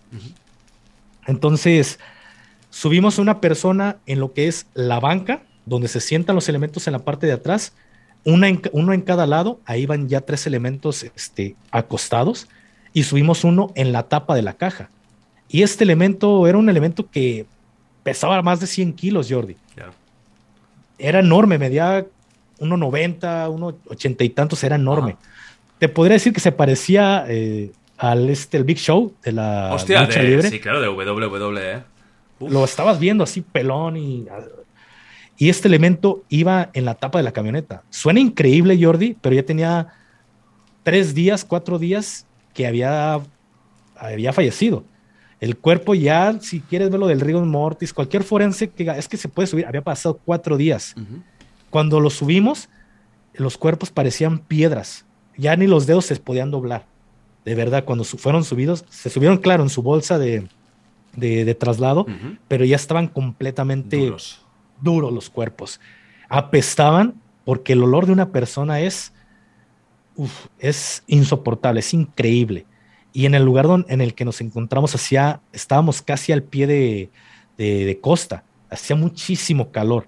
Entonces la descomposición fue más rápida para los cuerpos. Dejamos la camioneta porque avanzamos unos kilómetros y dejamos la camioneta en un punto y regresamos en otra para ir por otros cuerpos que hacían falta. Cuando regresamos al punto, este elemento estaba en el suelo, Jordi. El Big Show, le llamaremos el Big Show, se encontraba en el suelo. Y un compañero este, llega y lo patea. Lo empieza a patear y le dice, agarra el pedo, cabrón, que es una forma de una expresión mexicana. Agarra el pedo, cabrón. Ya estás muerto, güey, ya te matamos. Y burlándose de él. Y yo lo veo y digo, dirían ustedes los españoles, hostia, quedaré loco yo también. A este grado llegaré en, algún momento de, de, estar peleando con un muerto. Y voltea y nos dice, ¿o ustedes qué explicación me dan? ¿Que rodó? ¿O que alguien lo bajó? Estamos en medio de la nada, Jordi en medio de la nada, que ni siquiera pueblos cercanos había alrededor. El pueblo más cercano estaba a, una hora. Entonces, ¿que, ¿que alguien lo bajó? ¿Qué explicación le das? Dice, hay personas que no se hacen a la idea de que ya están muertas. Y yo digo, bueno, yo a mí ya, había vivido una experiencia paranormal. O sea, sí, sí pasa, sí existe, para mí sí existe. Luego, al final, te voy a preguntar la experiencia paranormal. Que además es una pregunta que yo siempre hago a los invitados, si tienen alguna, porque hay, muchos que me dicen que no. Pues no he tenido ninguna, la verdad. Eh, pero te lo voy a preguntar, ¿eh? Voy a preguntarte al, al final que me cuentes esta experiencia tan fuerte que, dices tú, que tú no creías y pasaste a, a creer. Pero bueno, lo, de, lo, de, lo del Big Show, yo creo que fuera por lo que fuera, em, una pregunta que me viene a la cabeza, viendo cómo pateaba el, cadáver, es... Eh, ¿Tú crees que esta vida de muerte te puede acabar enloqueciendo? ¿Alguna vez has tenido miedo? Tú porque ya te has apartado, pero si hubieras continuado matando y matando y matando, ¿tú crees que esto te hubiera afectado hasta un punto de acabar mal de la cabeza realmente, de ser una persona que no puede vivir en sociedad? Sí te afecta, Jordi, pero ojo, no terminó ahí lo del Big Show. ¿Hay más? Ahorita te, termino de. Ahorita te contesto tu pregunta. Ah, sí, sí. No, no, yo pensaba que ya está, que se cayó y, ya está. ¿Hay más? Hay más. Ah, Al día siguiente, Este, una serie de peleas entre que el forense de dicho estado se quería llevar los cuerpos, porque es lo que, lo que marca. Pero como fueron personas muy importantes y no querían que se supiera todo este tema, fueron llevados directo a un punto muy importante del país y fueron trasladados desde helicópteros, Black Hawk. Entonces, en el momento en el que se suben los cuerpos al, helicóptero, a la aeronave, eh, cerramos las puertas de la aeronave y los pilotos empezaron a pelear, no, que ven la pestilencia y que aunque sea con las puertas abiertas y, y se les empezó a decir, es que se van a caer los cuerpos, no se caen y fue una serie de pelea entre los pilotos y los operadores especiales. Total, ganaron y las puertas se fueron abiertas. Eh, no pasó ni media hora, ni 20 minutos creo que pasaron cuando reportan de que un cuerpo se había caído de la aeronave. Y el cuerpo que se cayó fue el del Big Show. Mucha coincidencia, digo, el mismo elemento eh, que se caiga de una aeronave. También los pilotos no creo que hayan hecho unas maniobras muy arriesgadas sabiendo que traen cuerpos. Y ellos apuntaron las coordenadas de donde aproximadamente cayó el cuerpo. Duramos más de 15 días buscando el cuerpo, Jordi, y no lo encontramos. En la cifra oficial que se dio de baja, no se dio ese elemento porque el cuerpo no lo pudimos encontrar. Hostia. Increíble, pero no lo encontramos. Entonces, mm, ya como te digo, al rato platicamos cuando tú me digas lo de la experiencia paranormal, pero mucha coincidencia. Ajá pues cada quien, el que está ahorita del otro lado de la pantalla, lo, verá. Pero siento que si una vida de, muerte llega a acabar, a atrofiar tu, mente hasta un cierto punto. Entonces, no es fácil. La gente piensa y dice, yo lo haría sin problemas. No, hasta, hasta un cierto punto es difícil quitarle la vida a otra persona. Haya hecho lo que haya hecho, es difícil. Pero lo difícil es cuando ya pasó. Para mí es lo difícil, es recordar el momento y saber que tienes a alguien que le quitaste un padre y tú fuiste el causante. Por muy malo, yo no soy quien para juzgar y, o para quitar la vida. Entonces, si lo vemos de un lado religioso, y ya lo hiciste al final. Entonces siento que sí llega a atrofiarte tu mente, Mm. porque sí te daña, Jordi. Mm. Sí te daña muy cabrón. Claro, incluso siempre puedes tener la, la- la idea o el concepto de que ¿y si esa persona era inocente? ¿Y si esa persona fue engañada? No todos serán criminales, terribles, torturadores. Seguramente habrá gente que estaba ahí por circunstancias de la vida y, tocaba. Ahora que está, está la guerra en Ucrania, ¿no? Y se está hablando mucho de, del tema de los civiles. ¿Alguna vez os pidieron que acabar, acabar, os atacar, hasta atacarais a un sitio de civiles? ¿Alguna vez os obligaron a matar a civiles? Mira, Jordi, gracias a Dios, no. Y, y no es porque digan, tiene miedo de que el gobierno le haga algo, porque creo que he dado algunas pataditas en los testículos que, que hasta mi familia me ha dicho, eh, hablaste ya, ya ciertas cosas, entonces no es miedo al gobierno. Es la verdad. Porque al final de, es la verdad. Y tú sabes que afortunadamente para bien o para mal, que un video se te haga viral es bueno. Y también es malo al, al mismo tiempo. Es bueno porque te ayuda a de que si algo te llega a pasar, pues ya hay un antecedente de que probablemente te pasó esto por lo que hablaste. Ujú. Porque yo en lo personal soy una persona que no me meto en problemas ni con el vecino que tengo a un lado. Soy muy tranquilo. Entonces mi familia sabe lo que puede pasar. Entonces temes a lo que el, el gobierno te pueda llegar a hacer. Ujú. Entonces no me, no me espanta decir la verdad. Y la respondiendo a tu, a tu pregunta, no. Afortunadamente, siempre, siempre hicimos lo correcto por estas personas. Y lo he dicho anteriormente, para mí era, era una de mis motivaciones Claro. hacer las cosas, porque si tú fueras al estado de Tamaulipas y te das cuenta que decíamos nosotros, a lo mejor en tono cotorreando, burla, oye, encuentras más perros en la calle que personas, porque la gente no sale, la gente se oculta, mucha gente, pueblos completamente fantasmas, Ciudad Mier, San Fernando, que el pueblo completo era un pueblo fantasma, abandonado. Y tú veías personas de este tipo que lo disfrutaban, Jordi, porque en una ocasión liberamos a unos secuestrados y estas personas que los tenían privados de la libertad, uno de ellos tenía como, como dije, este, un dedo de una persona completamente seco. Entonces, te das cuenta el, el mal, el daño que puede llegar a hacer un ser humano a otro. Y desgraciadamente muchas de las veces es a personas que nada tienen que ver con, con este conflicto entre cárteles y entre cárteles y gobierno. Son personas que nada tienen que ver. Simplemente les hacen un daño por sacar un dinero para seguir pagando su, su guerra Ujú. y todavía tener que bus- tener la- estas personas que cuidarse del propio gobierno. Eso para mí es algo que no debe de pasar. Claro. Tampoco te voy a decir que nunca llegamos a reventar la casa de una persona que no tiene nada que ver, porque será mentirte. Sí llegamos muchas veces y tumbamos la puerta de una persona que no tiene nada que ver. Que si lo ves desde el lado legal, era ilegal Claro. lo que nosotros hacíamos, porque no teníamos ni una orden de aprehensión, ni órdenes de cateo, no lo teníamos. Lo hacíamos de, como diríamos en, en México, valor y huevos. Si hay alguien, a ver qué hacemos. Y si no, pues a ver también qué hacemos. Claro. Pero no lo haces porque digas, ah, soy un pinche adicto a esta madre. Lo haces porque traes el reporte de que hay una persona privada de, la, de, de su libertad. Y yo digo, bueno, o en aquel tiempo Jalisco estaba más tranquilo que en aquel tiempo, o más bien que en estos tiempos. Entonces, yo decía, afortunadamente mi familia vive en Jalisco y no pasa la situación que vive la gente aquí en Tamaulipas y, y dices, bueno, vale la pena, porque Claro. podría ser mi familia. Y si fuera mi familia, no me la pensaría. No tengo por qué pensármela para el, para el que nada tiene que ver en este tema. Entonces, muchas de las veces llegamos, tumbamos una puerta y no tiene nada que ver. ¿Y qué decíamos, señora? Pues una disculpa, pagamos la puerta y la gente, no, no se preocupen, gracias, al Claro. contrario, están haciendo su trabajo. La misma gente no te levantaba una denuncia porque sabía la situación que vivía. Por eso era lo que nos ayudaba, de que la gente al contrario te agradecía de que estabas haciendo su trabajo, porque mucha gente perdió quizá algún familiar. Entonces nunca fue en contra de la gente, siempre fue, te la rifabas inclusive de ir a la cárcel por la propia gente, Claro. Jordi.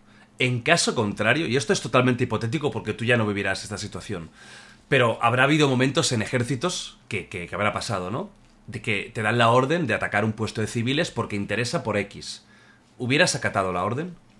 No, porque internamente dentro del ejército también existen reglas, este, que para nosotros son órdenes contrarias.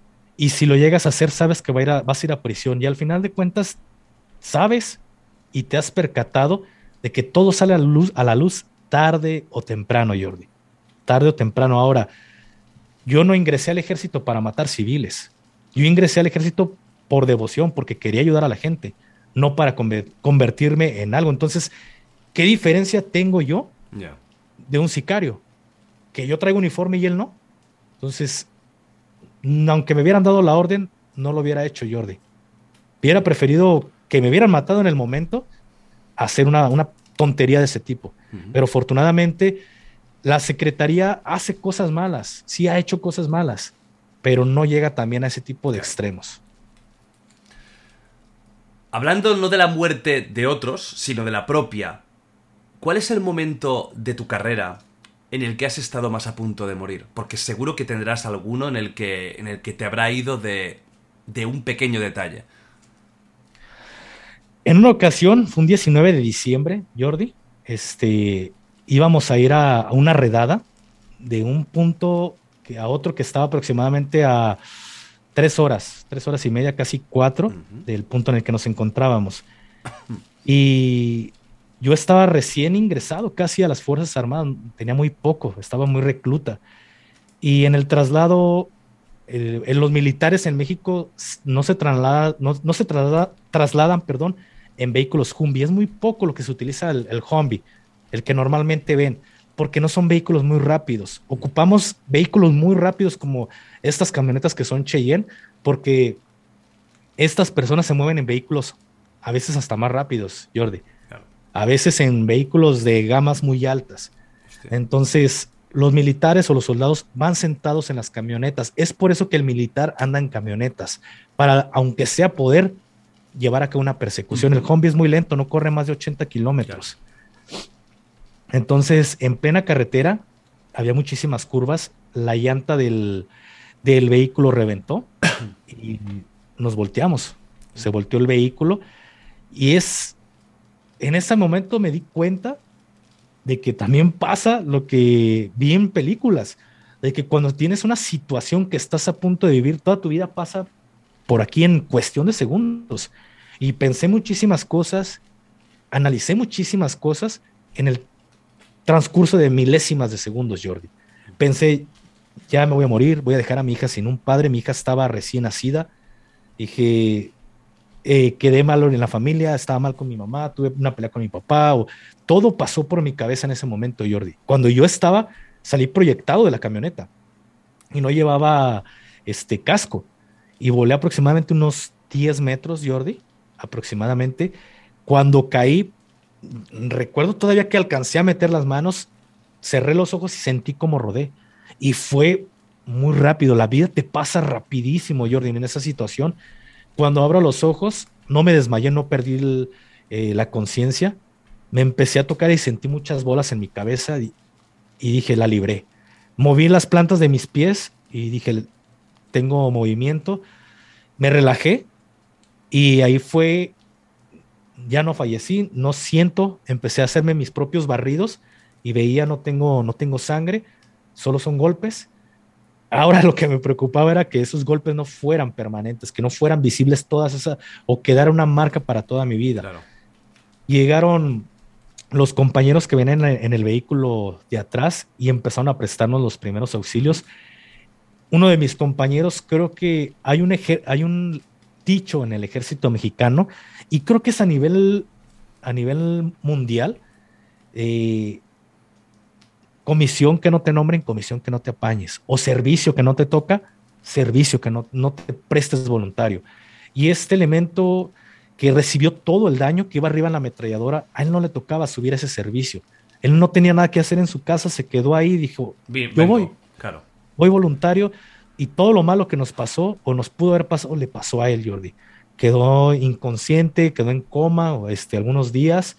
Este, para su familia fue bueno, despertó un 25 de diciembre, fue como que el regalo para su familia, pero quedó con secuelas para toda su vida. Mm. Lo pensionaron, entonces fue como que el momento que me causó eh, una situación que también fue trastorno por estrés postraumático, perdón, cuando me subí a una camioneta y sentía que entraba la sobremarcha, yo me agarraba con unas fuerzas de la banca porque me daba miedo, Jordi. Pero poco a poco fui superando ese momento o esa, esa situación. Pero viví esa parte que la vida me pasó en cuestión de segundos. ¿Y alguna vez, a nivel más bélico, has tenido alguna de decir un disparo que te ha, ido cerca o que te han encañonado? ¿Has tenido alguna de estas de, eh, de alguien que te ha intentado hacer algo y te has salvado por un pelo? Mira, he tenido algunas situaciones de este tipo. Este, inclusive hasta te podría decir que en una ocasión desarmé a un elemento que traía una, una Glock 19 eh, y le hice una llave y él trataba de agarrar la Glock porque la traía fajada, trataba de agarrar la Glock, pero afortunadamente pude llevar a cabo la, el sometimiento y otros compañeros alcanzaron a reaccionar a tiempo y lo alcanzaron a desarmar. Pero eh, situaciones de este tipo he tenido algunas, no te voy a decir bastantes porque sería como echarme flores yo mismo, algunas, algunas, pero esta que te platiqué del, del amigo fue una operación increíble, Jordi, porque tuvimos dos enfrentamientos en cuestión de, minutos. Cuando detuvimos a, estos elementos, a los primeros, fue porque ellos no nos querían atacar o no querían llevar a cabo un, ataque hacia nuestra persona. Querían salir, pero querían escapar durante la noche. Estaban esperando que la noche cayera, pero no, no salían porque sabían que los helicópteros estaban arriba y era más probable que los encontraran o los vieran de día que de noche. Ellos estaban escondidos. Esta historia igual es muy, muy, lo he platicado, el primer video fue como de 40 minutos, pero te lo resumo. Venga. Ya habíamos pasado por ese punto donde estaban ellos, Jordi, y no nos hicieron absolutamente nada. Estaban escondidos. Ya en la segunda ocasión que volvimos a pasar, fue el detonante porque uno de ellos se le resbaló la planta del pie. Estaba arriba de una piedra, pero había mucha, mucha hierba que lo cubría. Se le resbaló la planta de, del pie, perdón, y uno de mis compañeros vio el pie y gritó, ahí están. Y cuando dijo, ahí están, ¡pam! Empezó las detonaciones de armas de fuego. Y yo tenía un elemento a metros de mí, salió de un árbol y lo, que, lo primero que yo alcancé a ver fue la trompetilla o el rompeflamas del, del fusil, del rifle, que iba apuntándome, iba ya directo a apuntarme y mi reacción fue aventarme a un pequeño, una pequeña vaguada, un pequeño río que estaba ahí, fue aventarme y cubrirme con una piedra enorme que estaba ahí. Y los, los disparos golpeaban la piedra, yo no podía salir. Y ahí es cuando dices, voy a morir. Wow. Este güey me va a matar aquí, voy a morir pero no podía ni disparar porque de verdad no. Estos elementos suelen traer armas, Jordi, que dices, increíble. Aquí en México les llaman huevos de toro, en otras partes, este, cargadores de disco. Esta persona traía cargadores de disco. Entonces, para que se acabaran las rondas, iba a estar difícil. Entonces, afortunadamente, uno de mis compañeros me empezó a hacer una cobertura y me sacó. Pero si no hubiera sido por él, quizá me hubieran matado. Entonces viví esa situación que dije, este güey me va a matar aquí. Porque escuchas y ¡ping! se escuchan los, los pequeños chillidos cuando golpean una piedra y rebotan. Y escuchas los disparos cuando te están pasando arriba y, dices, hasta aquí llegué. Hasta aquí llegué y, espero que pues sea rápido. Era, era lo que yo pensaba en el momento. Espero que sea rápido. Porque me ha tocado ver que te disparan y en muchas ocasiones la muerte tarda mucho en llegar a, las personas. Y es doloroso, ves que sufre la gente. Y decía, si me va a tocar, que sea rápido, no quiero estar sufriendo. Porque ya de por sí estoy en esta, en esta agonía de estar pensando que voy a morir y todavía tener que, que sufrir mi propia muerte, que creo que no se lo desearía a nadie, Jordi, que le pasara una, situación de ese tipo. Entonces, afortunadamente hubo un compañero que me pudo rescatar y me pudo sacar de ahí, Jordi. Wow. Y, claro, al final em, eliminasteis, entiendo, a, los contrincantes, ¿no? Y al final los se terminaron, se terminaron rindiendo. Ah. Eh, porque sabían que, o saben, muchos de los criminales aquí en México saben que van a salir, Jordi, por el tema de los ah, derechos humanos. Vale, vale, vale, Y es mejor para ellos rendirse. y salgo. Entonces, ellos mismos, uno de ellos dijo, ¿sabes qué? Este, por aquí hay otros elementos y fuimos a su captura. igual fue lo mismo, pero en cuanto nos vieron, hubo detonaciones, pero fue un intercambio muy, muy breve de disparos y fue todo. También ellos se rindieron. No, no hubo bajas en ese momento hasta más adelante. Es que lo cuentas de una forma, que, por ejemplo, ¿no? la escena esta, de te sale de un, de un árbol, te vas para, para, para el río, una piedra, es que es como un videojuego. Es que realmente o sea, lo vemos desde fuera y dices, es que esto es un puto videojuego. Es, es increíble cómo hemos normalizado esto, pero es que es una situación de vida y muerte, pero yo me la estaba imaginando, vamos, casi que faltaba la barra de vida y los botiquines al lado. O sea, es, es, es, alucinante. O sea, eh, vivir situaciones así tiene que ser algo de, bueno, que te puede cambiar la vida y bueno, o, te vuelve más frío, o te vuelve, pues, eh, una persona, pues, ¿no? Entiendo que... No te diré que te da igual muchas cosas, pero supongo que el vivir con la certeza que te pueden matar en cualquier momento, psicológicamente tiene que fortalecerte.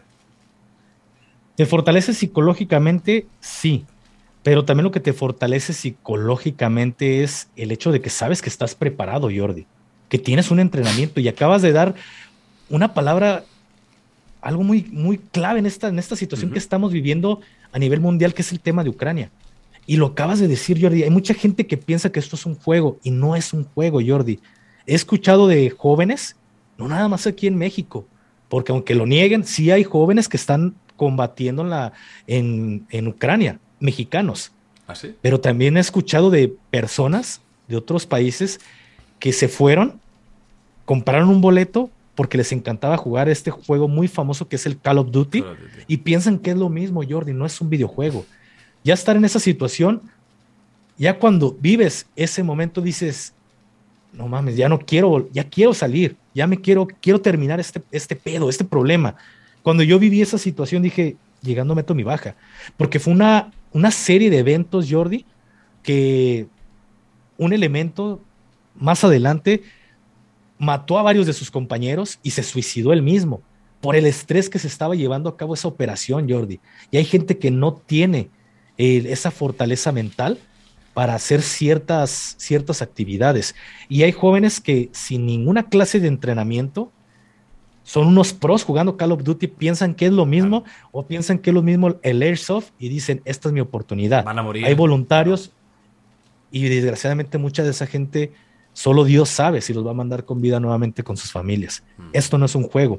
Yo cuando está en mi entrenamiento o mi adiestramiento eh, como militar, mi básico, lo primero que quieres es demostrarte a ti mismo que, que puedes en un enfrentamiento y dices, ah, quiero estar en un enfrentamiento y quiero estar en un enfrentamiento.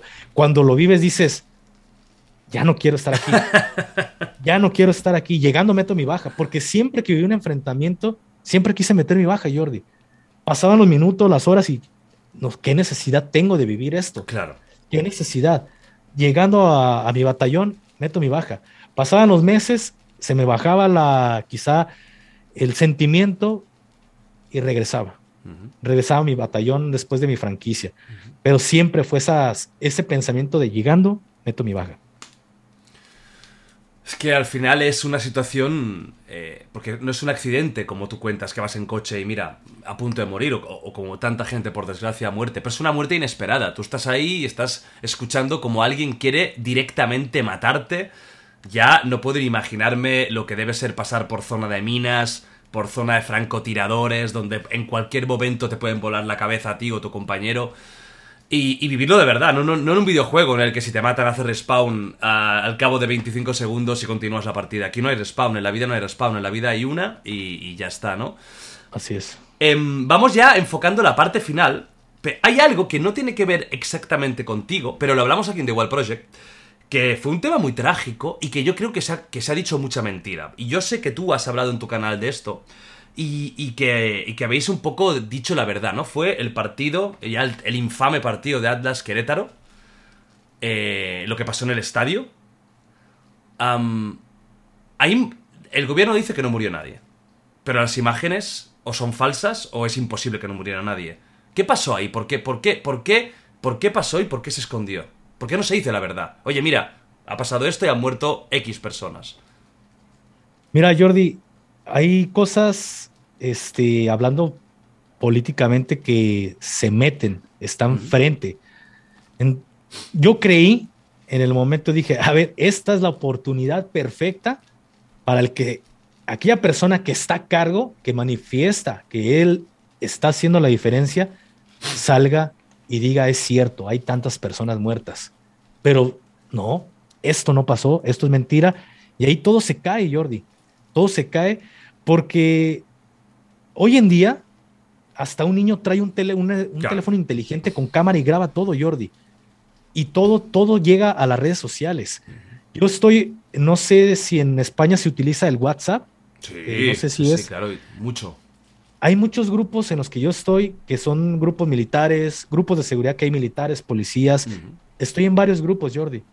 Y como en todo, tú llegas a un servicio, grabas, porque ya estás obligado casi hasta grabar grabas y todo se empieza a hacer eh, viral entre mismos policías, entre mismos militares, ya tienen la información. Entonces, a mí me cae la información a minutos de que había pasado el tema. Ya lo sabías, ya lo tenías. Ya tenía los videos, ya tenía las imágenes y yo las veo y digo, no es posible. Esta carnicería que se hizo dentro del partido. y yo comparto un video por Instagram y me lo tumbaron.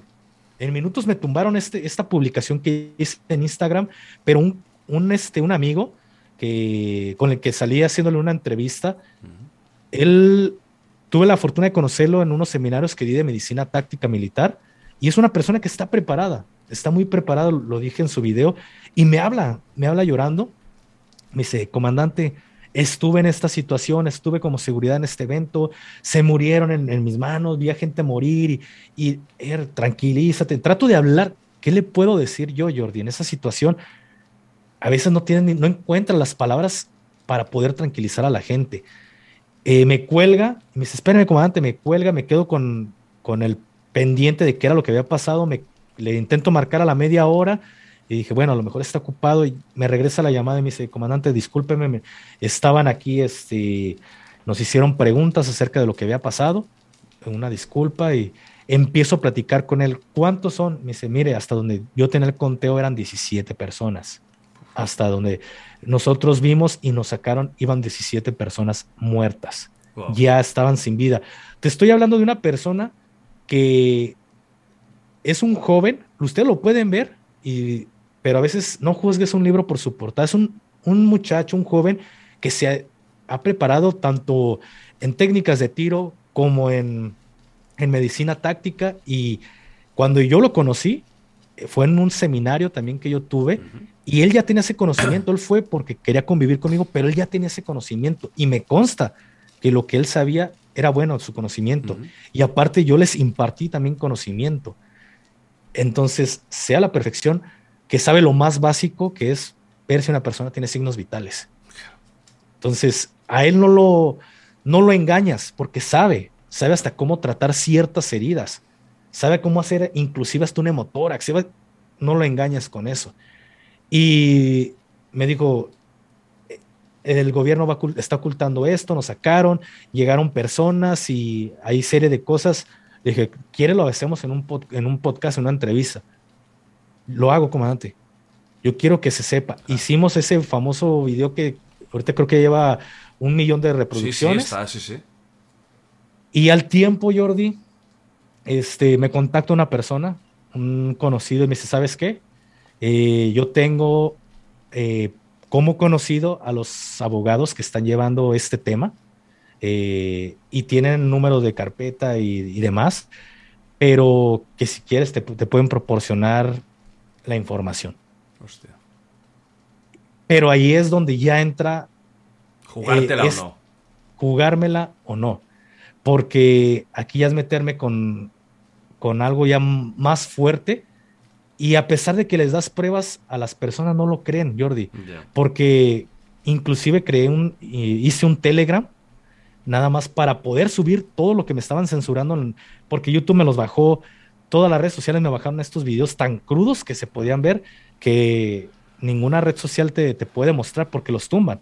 Sí, yo vi alguno muy bestia, que un cadáver pateado, eh, bueno, cadáver, tiene que serlo, o sea, toda la sangre en la cabeza.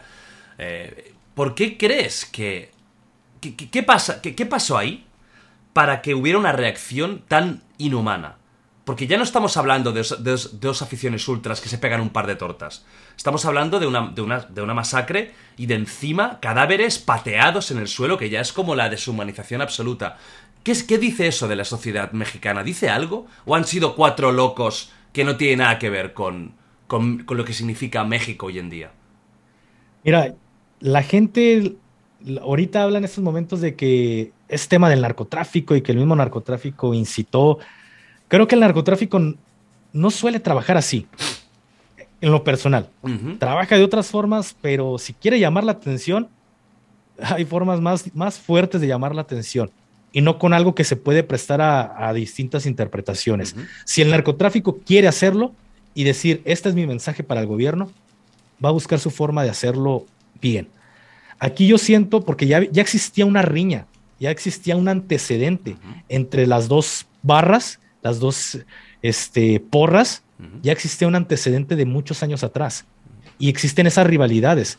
El problema es, yo, como yo lo veo, que solo se ocupaba, como en todas las cosas, un pequeño detonante para que lo, lo más arraigado que tiene todo ser humano salga a la, luz y pueda hacer lo que quizá ha querido hacer en mucho tiempo.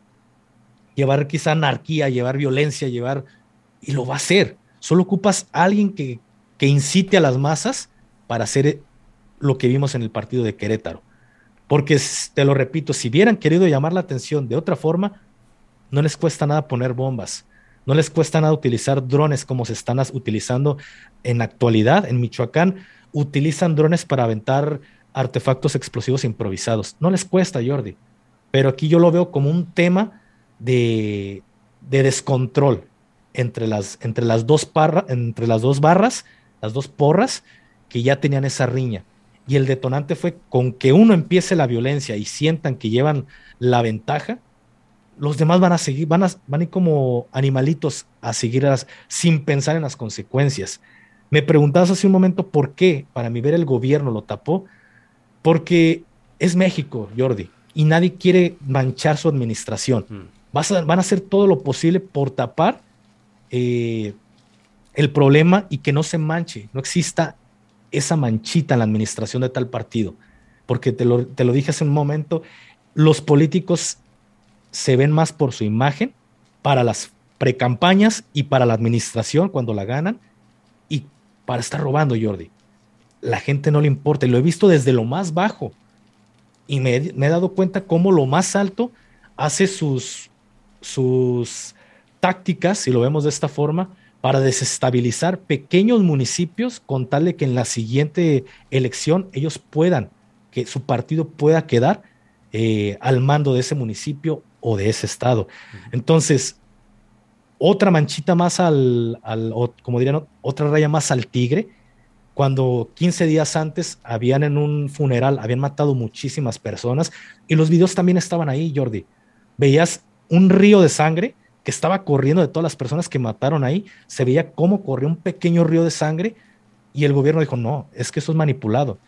Cuando no lo están haciendo las televisoras, la misma población empieza a subir esos videos a, sus, a su WhatsApp, se empiezan a compartir.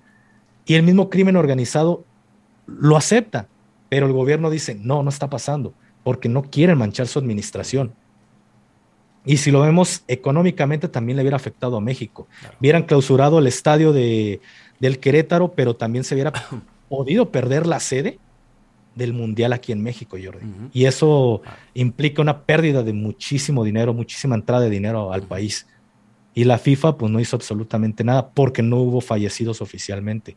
Hubo supuestos detenidos, que muchos de ellos, supuestamente la fiscalía eh, dio con muchos de ellos, pero resultó que para ellos, ellos tenían cómo comprobar de que se encontraban trabajando Entonces, ¿cómo, ¿cómo detienes a una persona que supuestamente tienes pruebas que fue él cuando al día siguiente uno de ellos estaba de mesero o otro de ellos estaba en su trabajo? Entonces, ¿a base de qué estás llevando a cabo detenciones?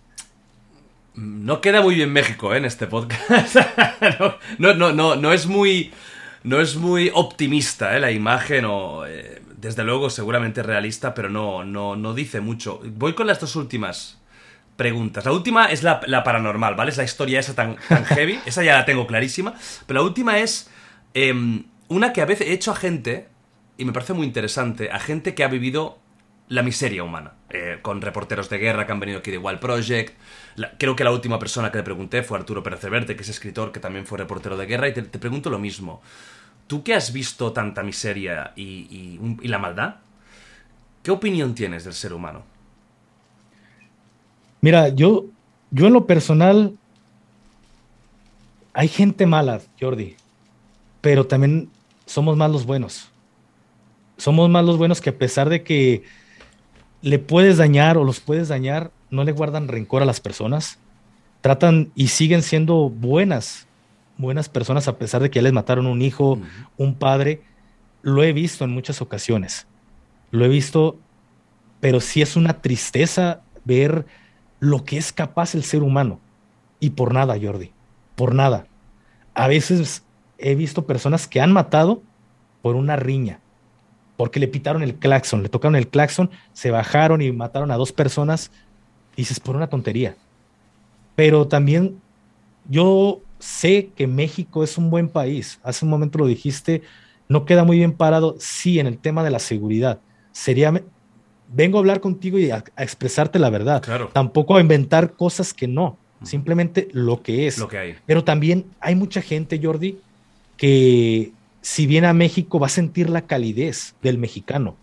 Lo va a sentir, porque el mexicano somos más buenos que malos. Somos malos buenos y te van a tender la mano, te van a tratar de ayudar.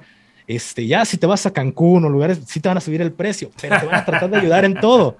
Porque bien, ah, este, extranjero, ah, claro, claro, estamos precio.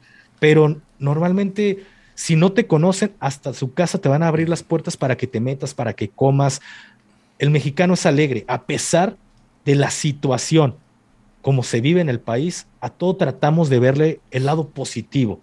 Y creo que es algo que se nos caracteriza al mexicano, que de todo hacemos burla, hasta de la propia muerte. Ahí está. Ahí está, lo hacemos una burla. Una, pero somos más los buenos que los malos. Y creo que esto es a nivel, a nivel mundial, Jordi. Hay mucha gente que en esos momentos está sirviendo en Ucrania por ayudar al, prójimo y hay quienes sí también lo están haciendo por dinero, pero hay gente que lo está haciendo para ayudar a las personas que más lo necesitan.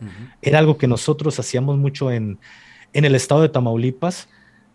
No la rifábamos, Jordi, porque sabíamos que era ilegal. Era algo arbitrario lo que llegábamos a hacer, pero decías, vale la pena, porque si en verdad hay un secuestrado, lo vamos a, a sacar de donde está a ver cómo lo hacemos, a ver cómo armamos el teatro, pero este güey se va a ir a la cárcel, pero vamos a liberar a esta persona. O si lo damos de baja, los damos de baja, pero esta persona vuelve con su familia. Y te la rifabas. Por eso es que nunca hicimos nada en contra de la población civil.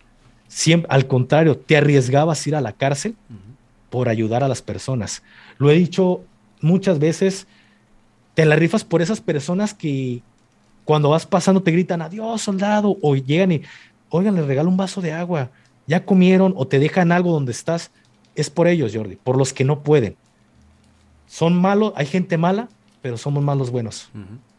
Lo que dices de México es verdad. Yo que he estado en México, es un país que la gente me encanta. O sea, el mexicano me cae muy bien, y aparte de, aparte de todo. Es verdad que a nivel gubernamental eh, la situación es un puto desastre y a nivel de corrupción de las altas esferas, pero es verdad que México es un país muy divertido con mucho potencial, yo creo que mucho más de los que incluso los propios mexicanos piensan, el potencial es enorme, enorme, y de gente muy alegre, muy simpática, muy divertida, hay eh, muy buena fiesta si os gusta también, hay un, a nivel estético, tiene algunas zonas que son de las mejores del mundo, o sea, es un país eh, cojonudo y por eso es una, es una pena, pero bueno, me gusta que, una persona como tú, que ha, que ha visto lo que ha visto, y qué tipo de gente ha visto, tengas este, esta imagen positiva, ¿no? Incluso del, ser humano.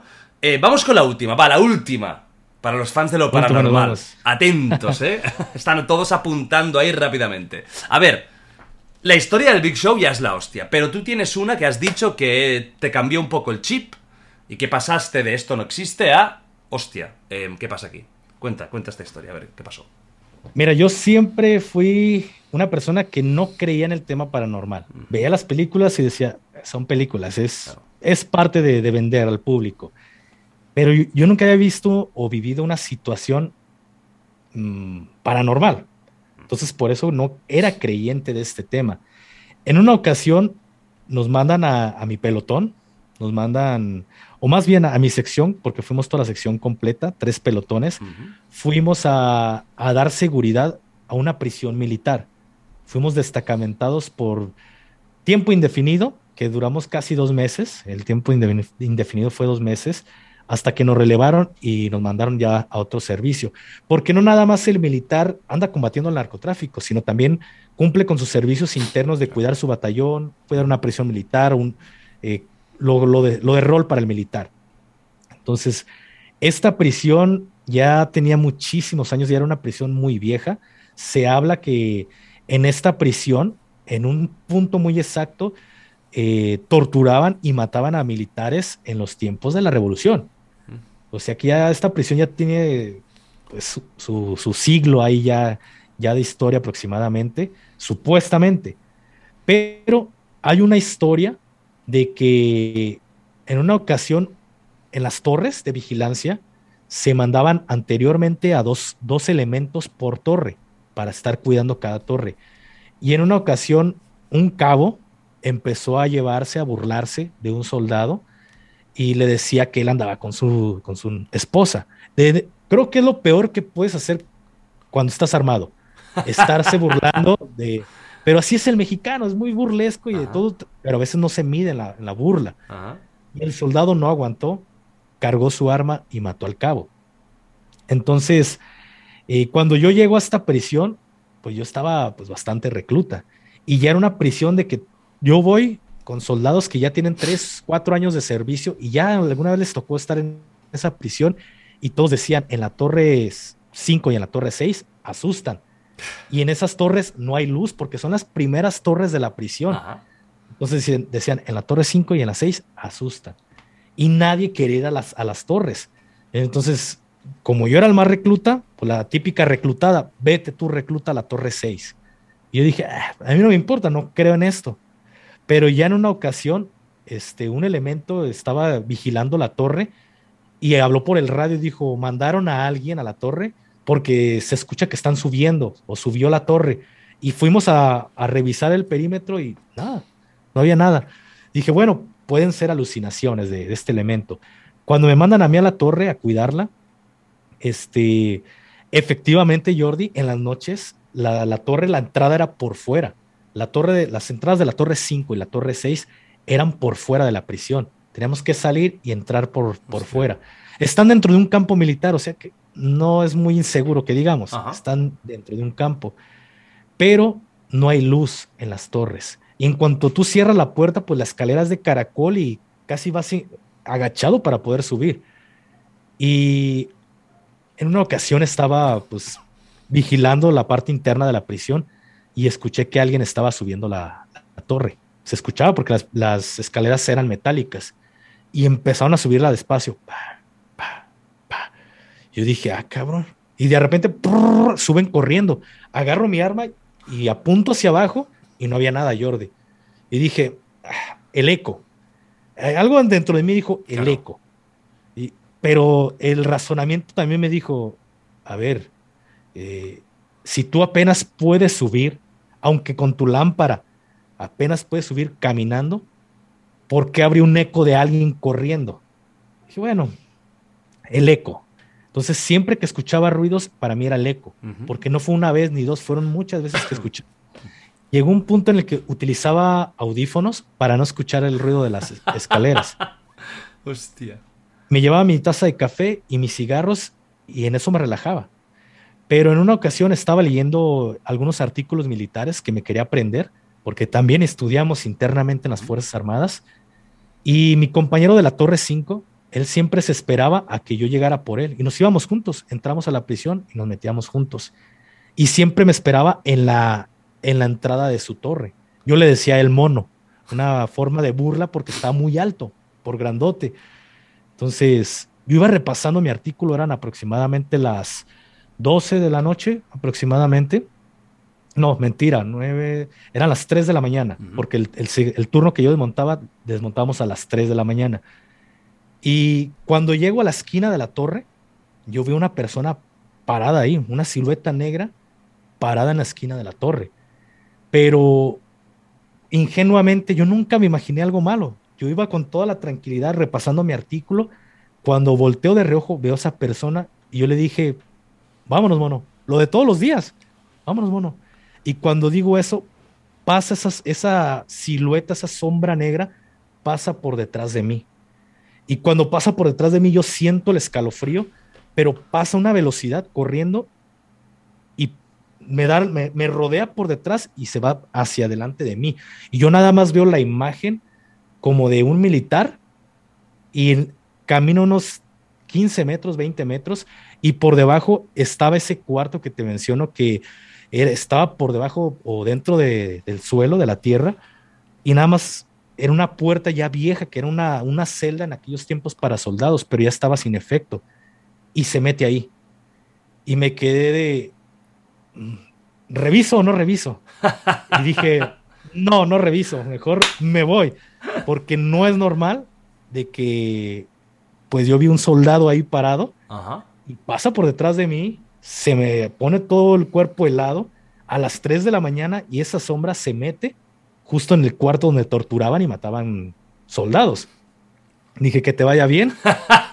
Vámonos. Ya de por sí ya había vivido experiencias, digo, de las escaleras y todo, que yo no le encontraba una razón.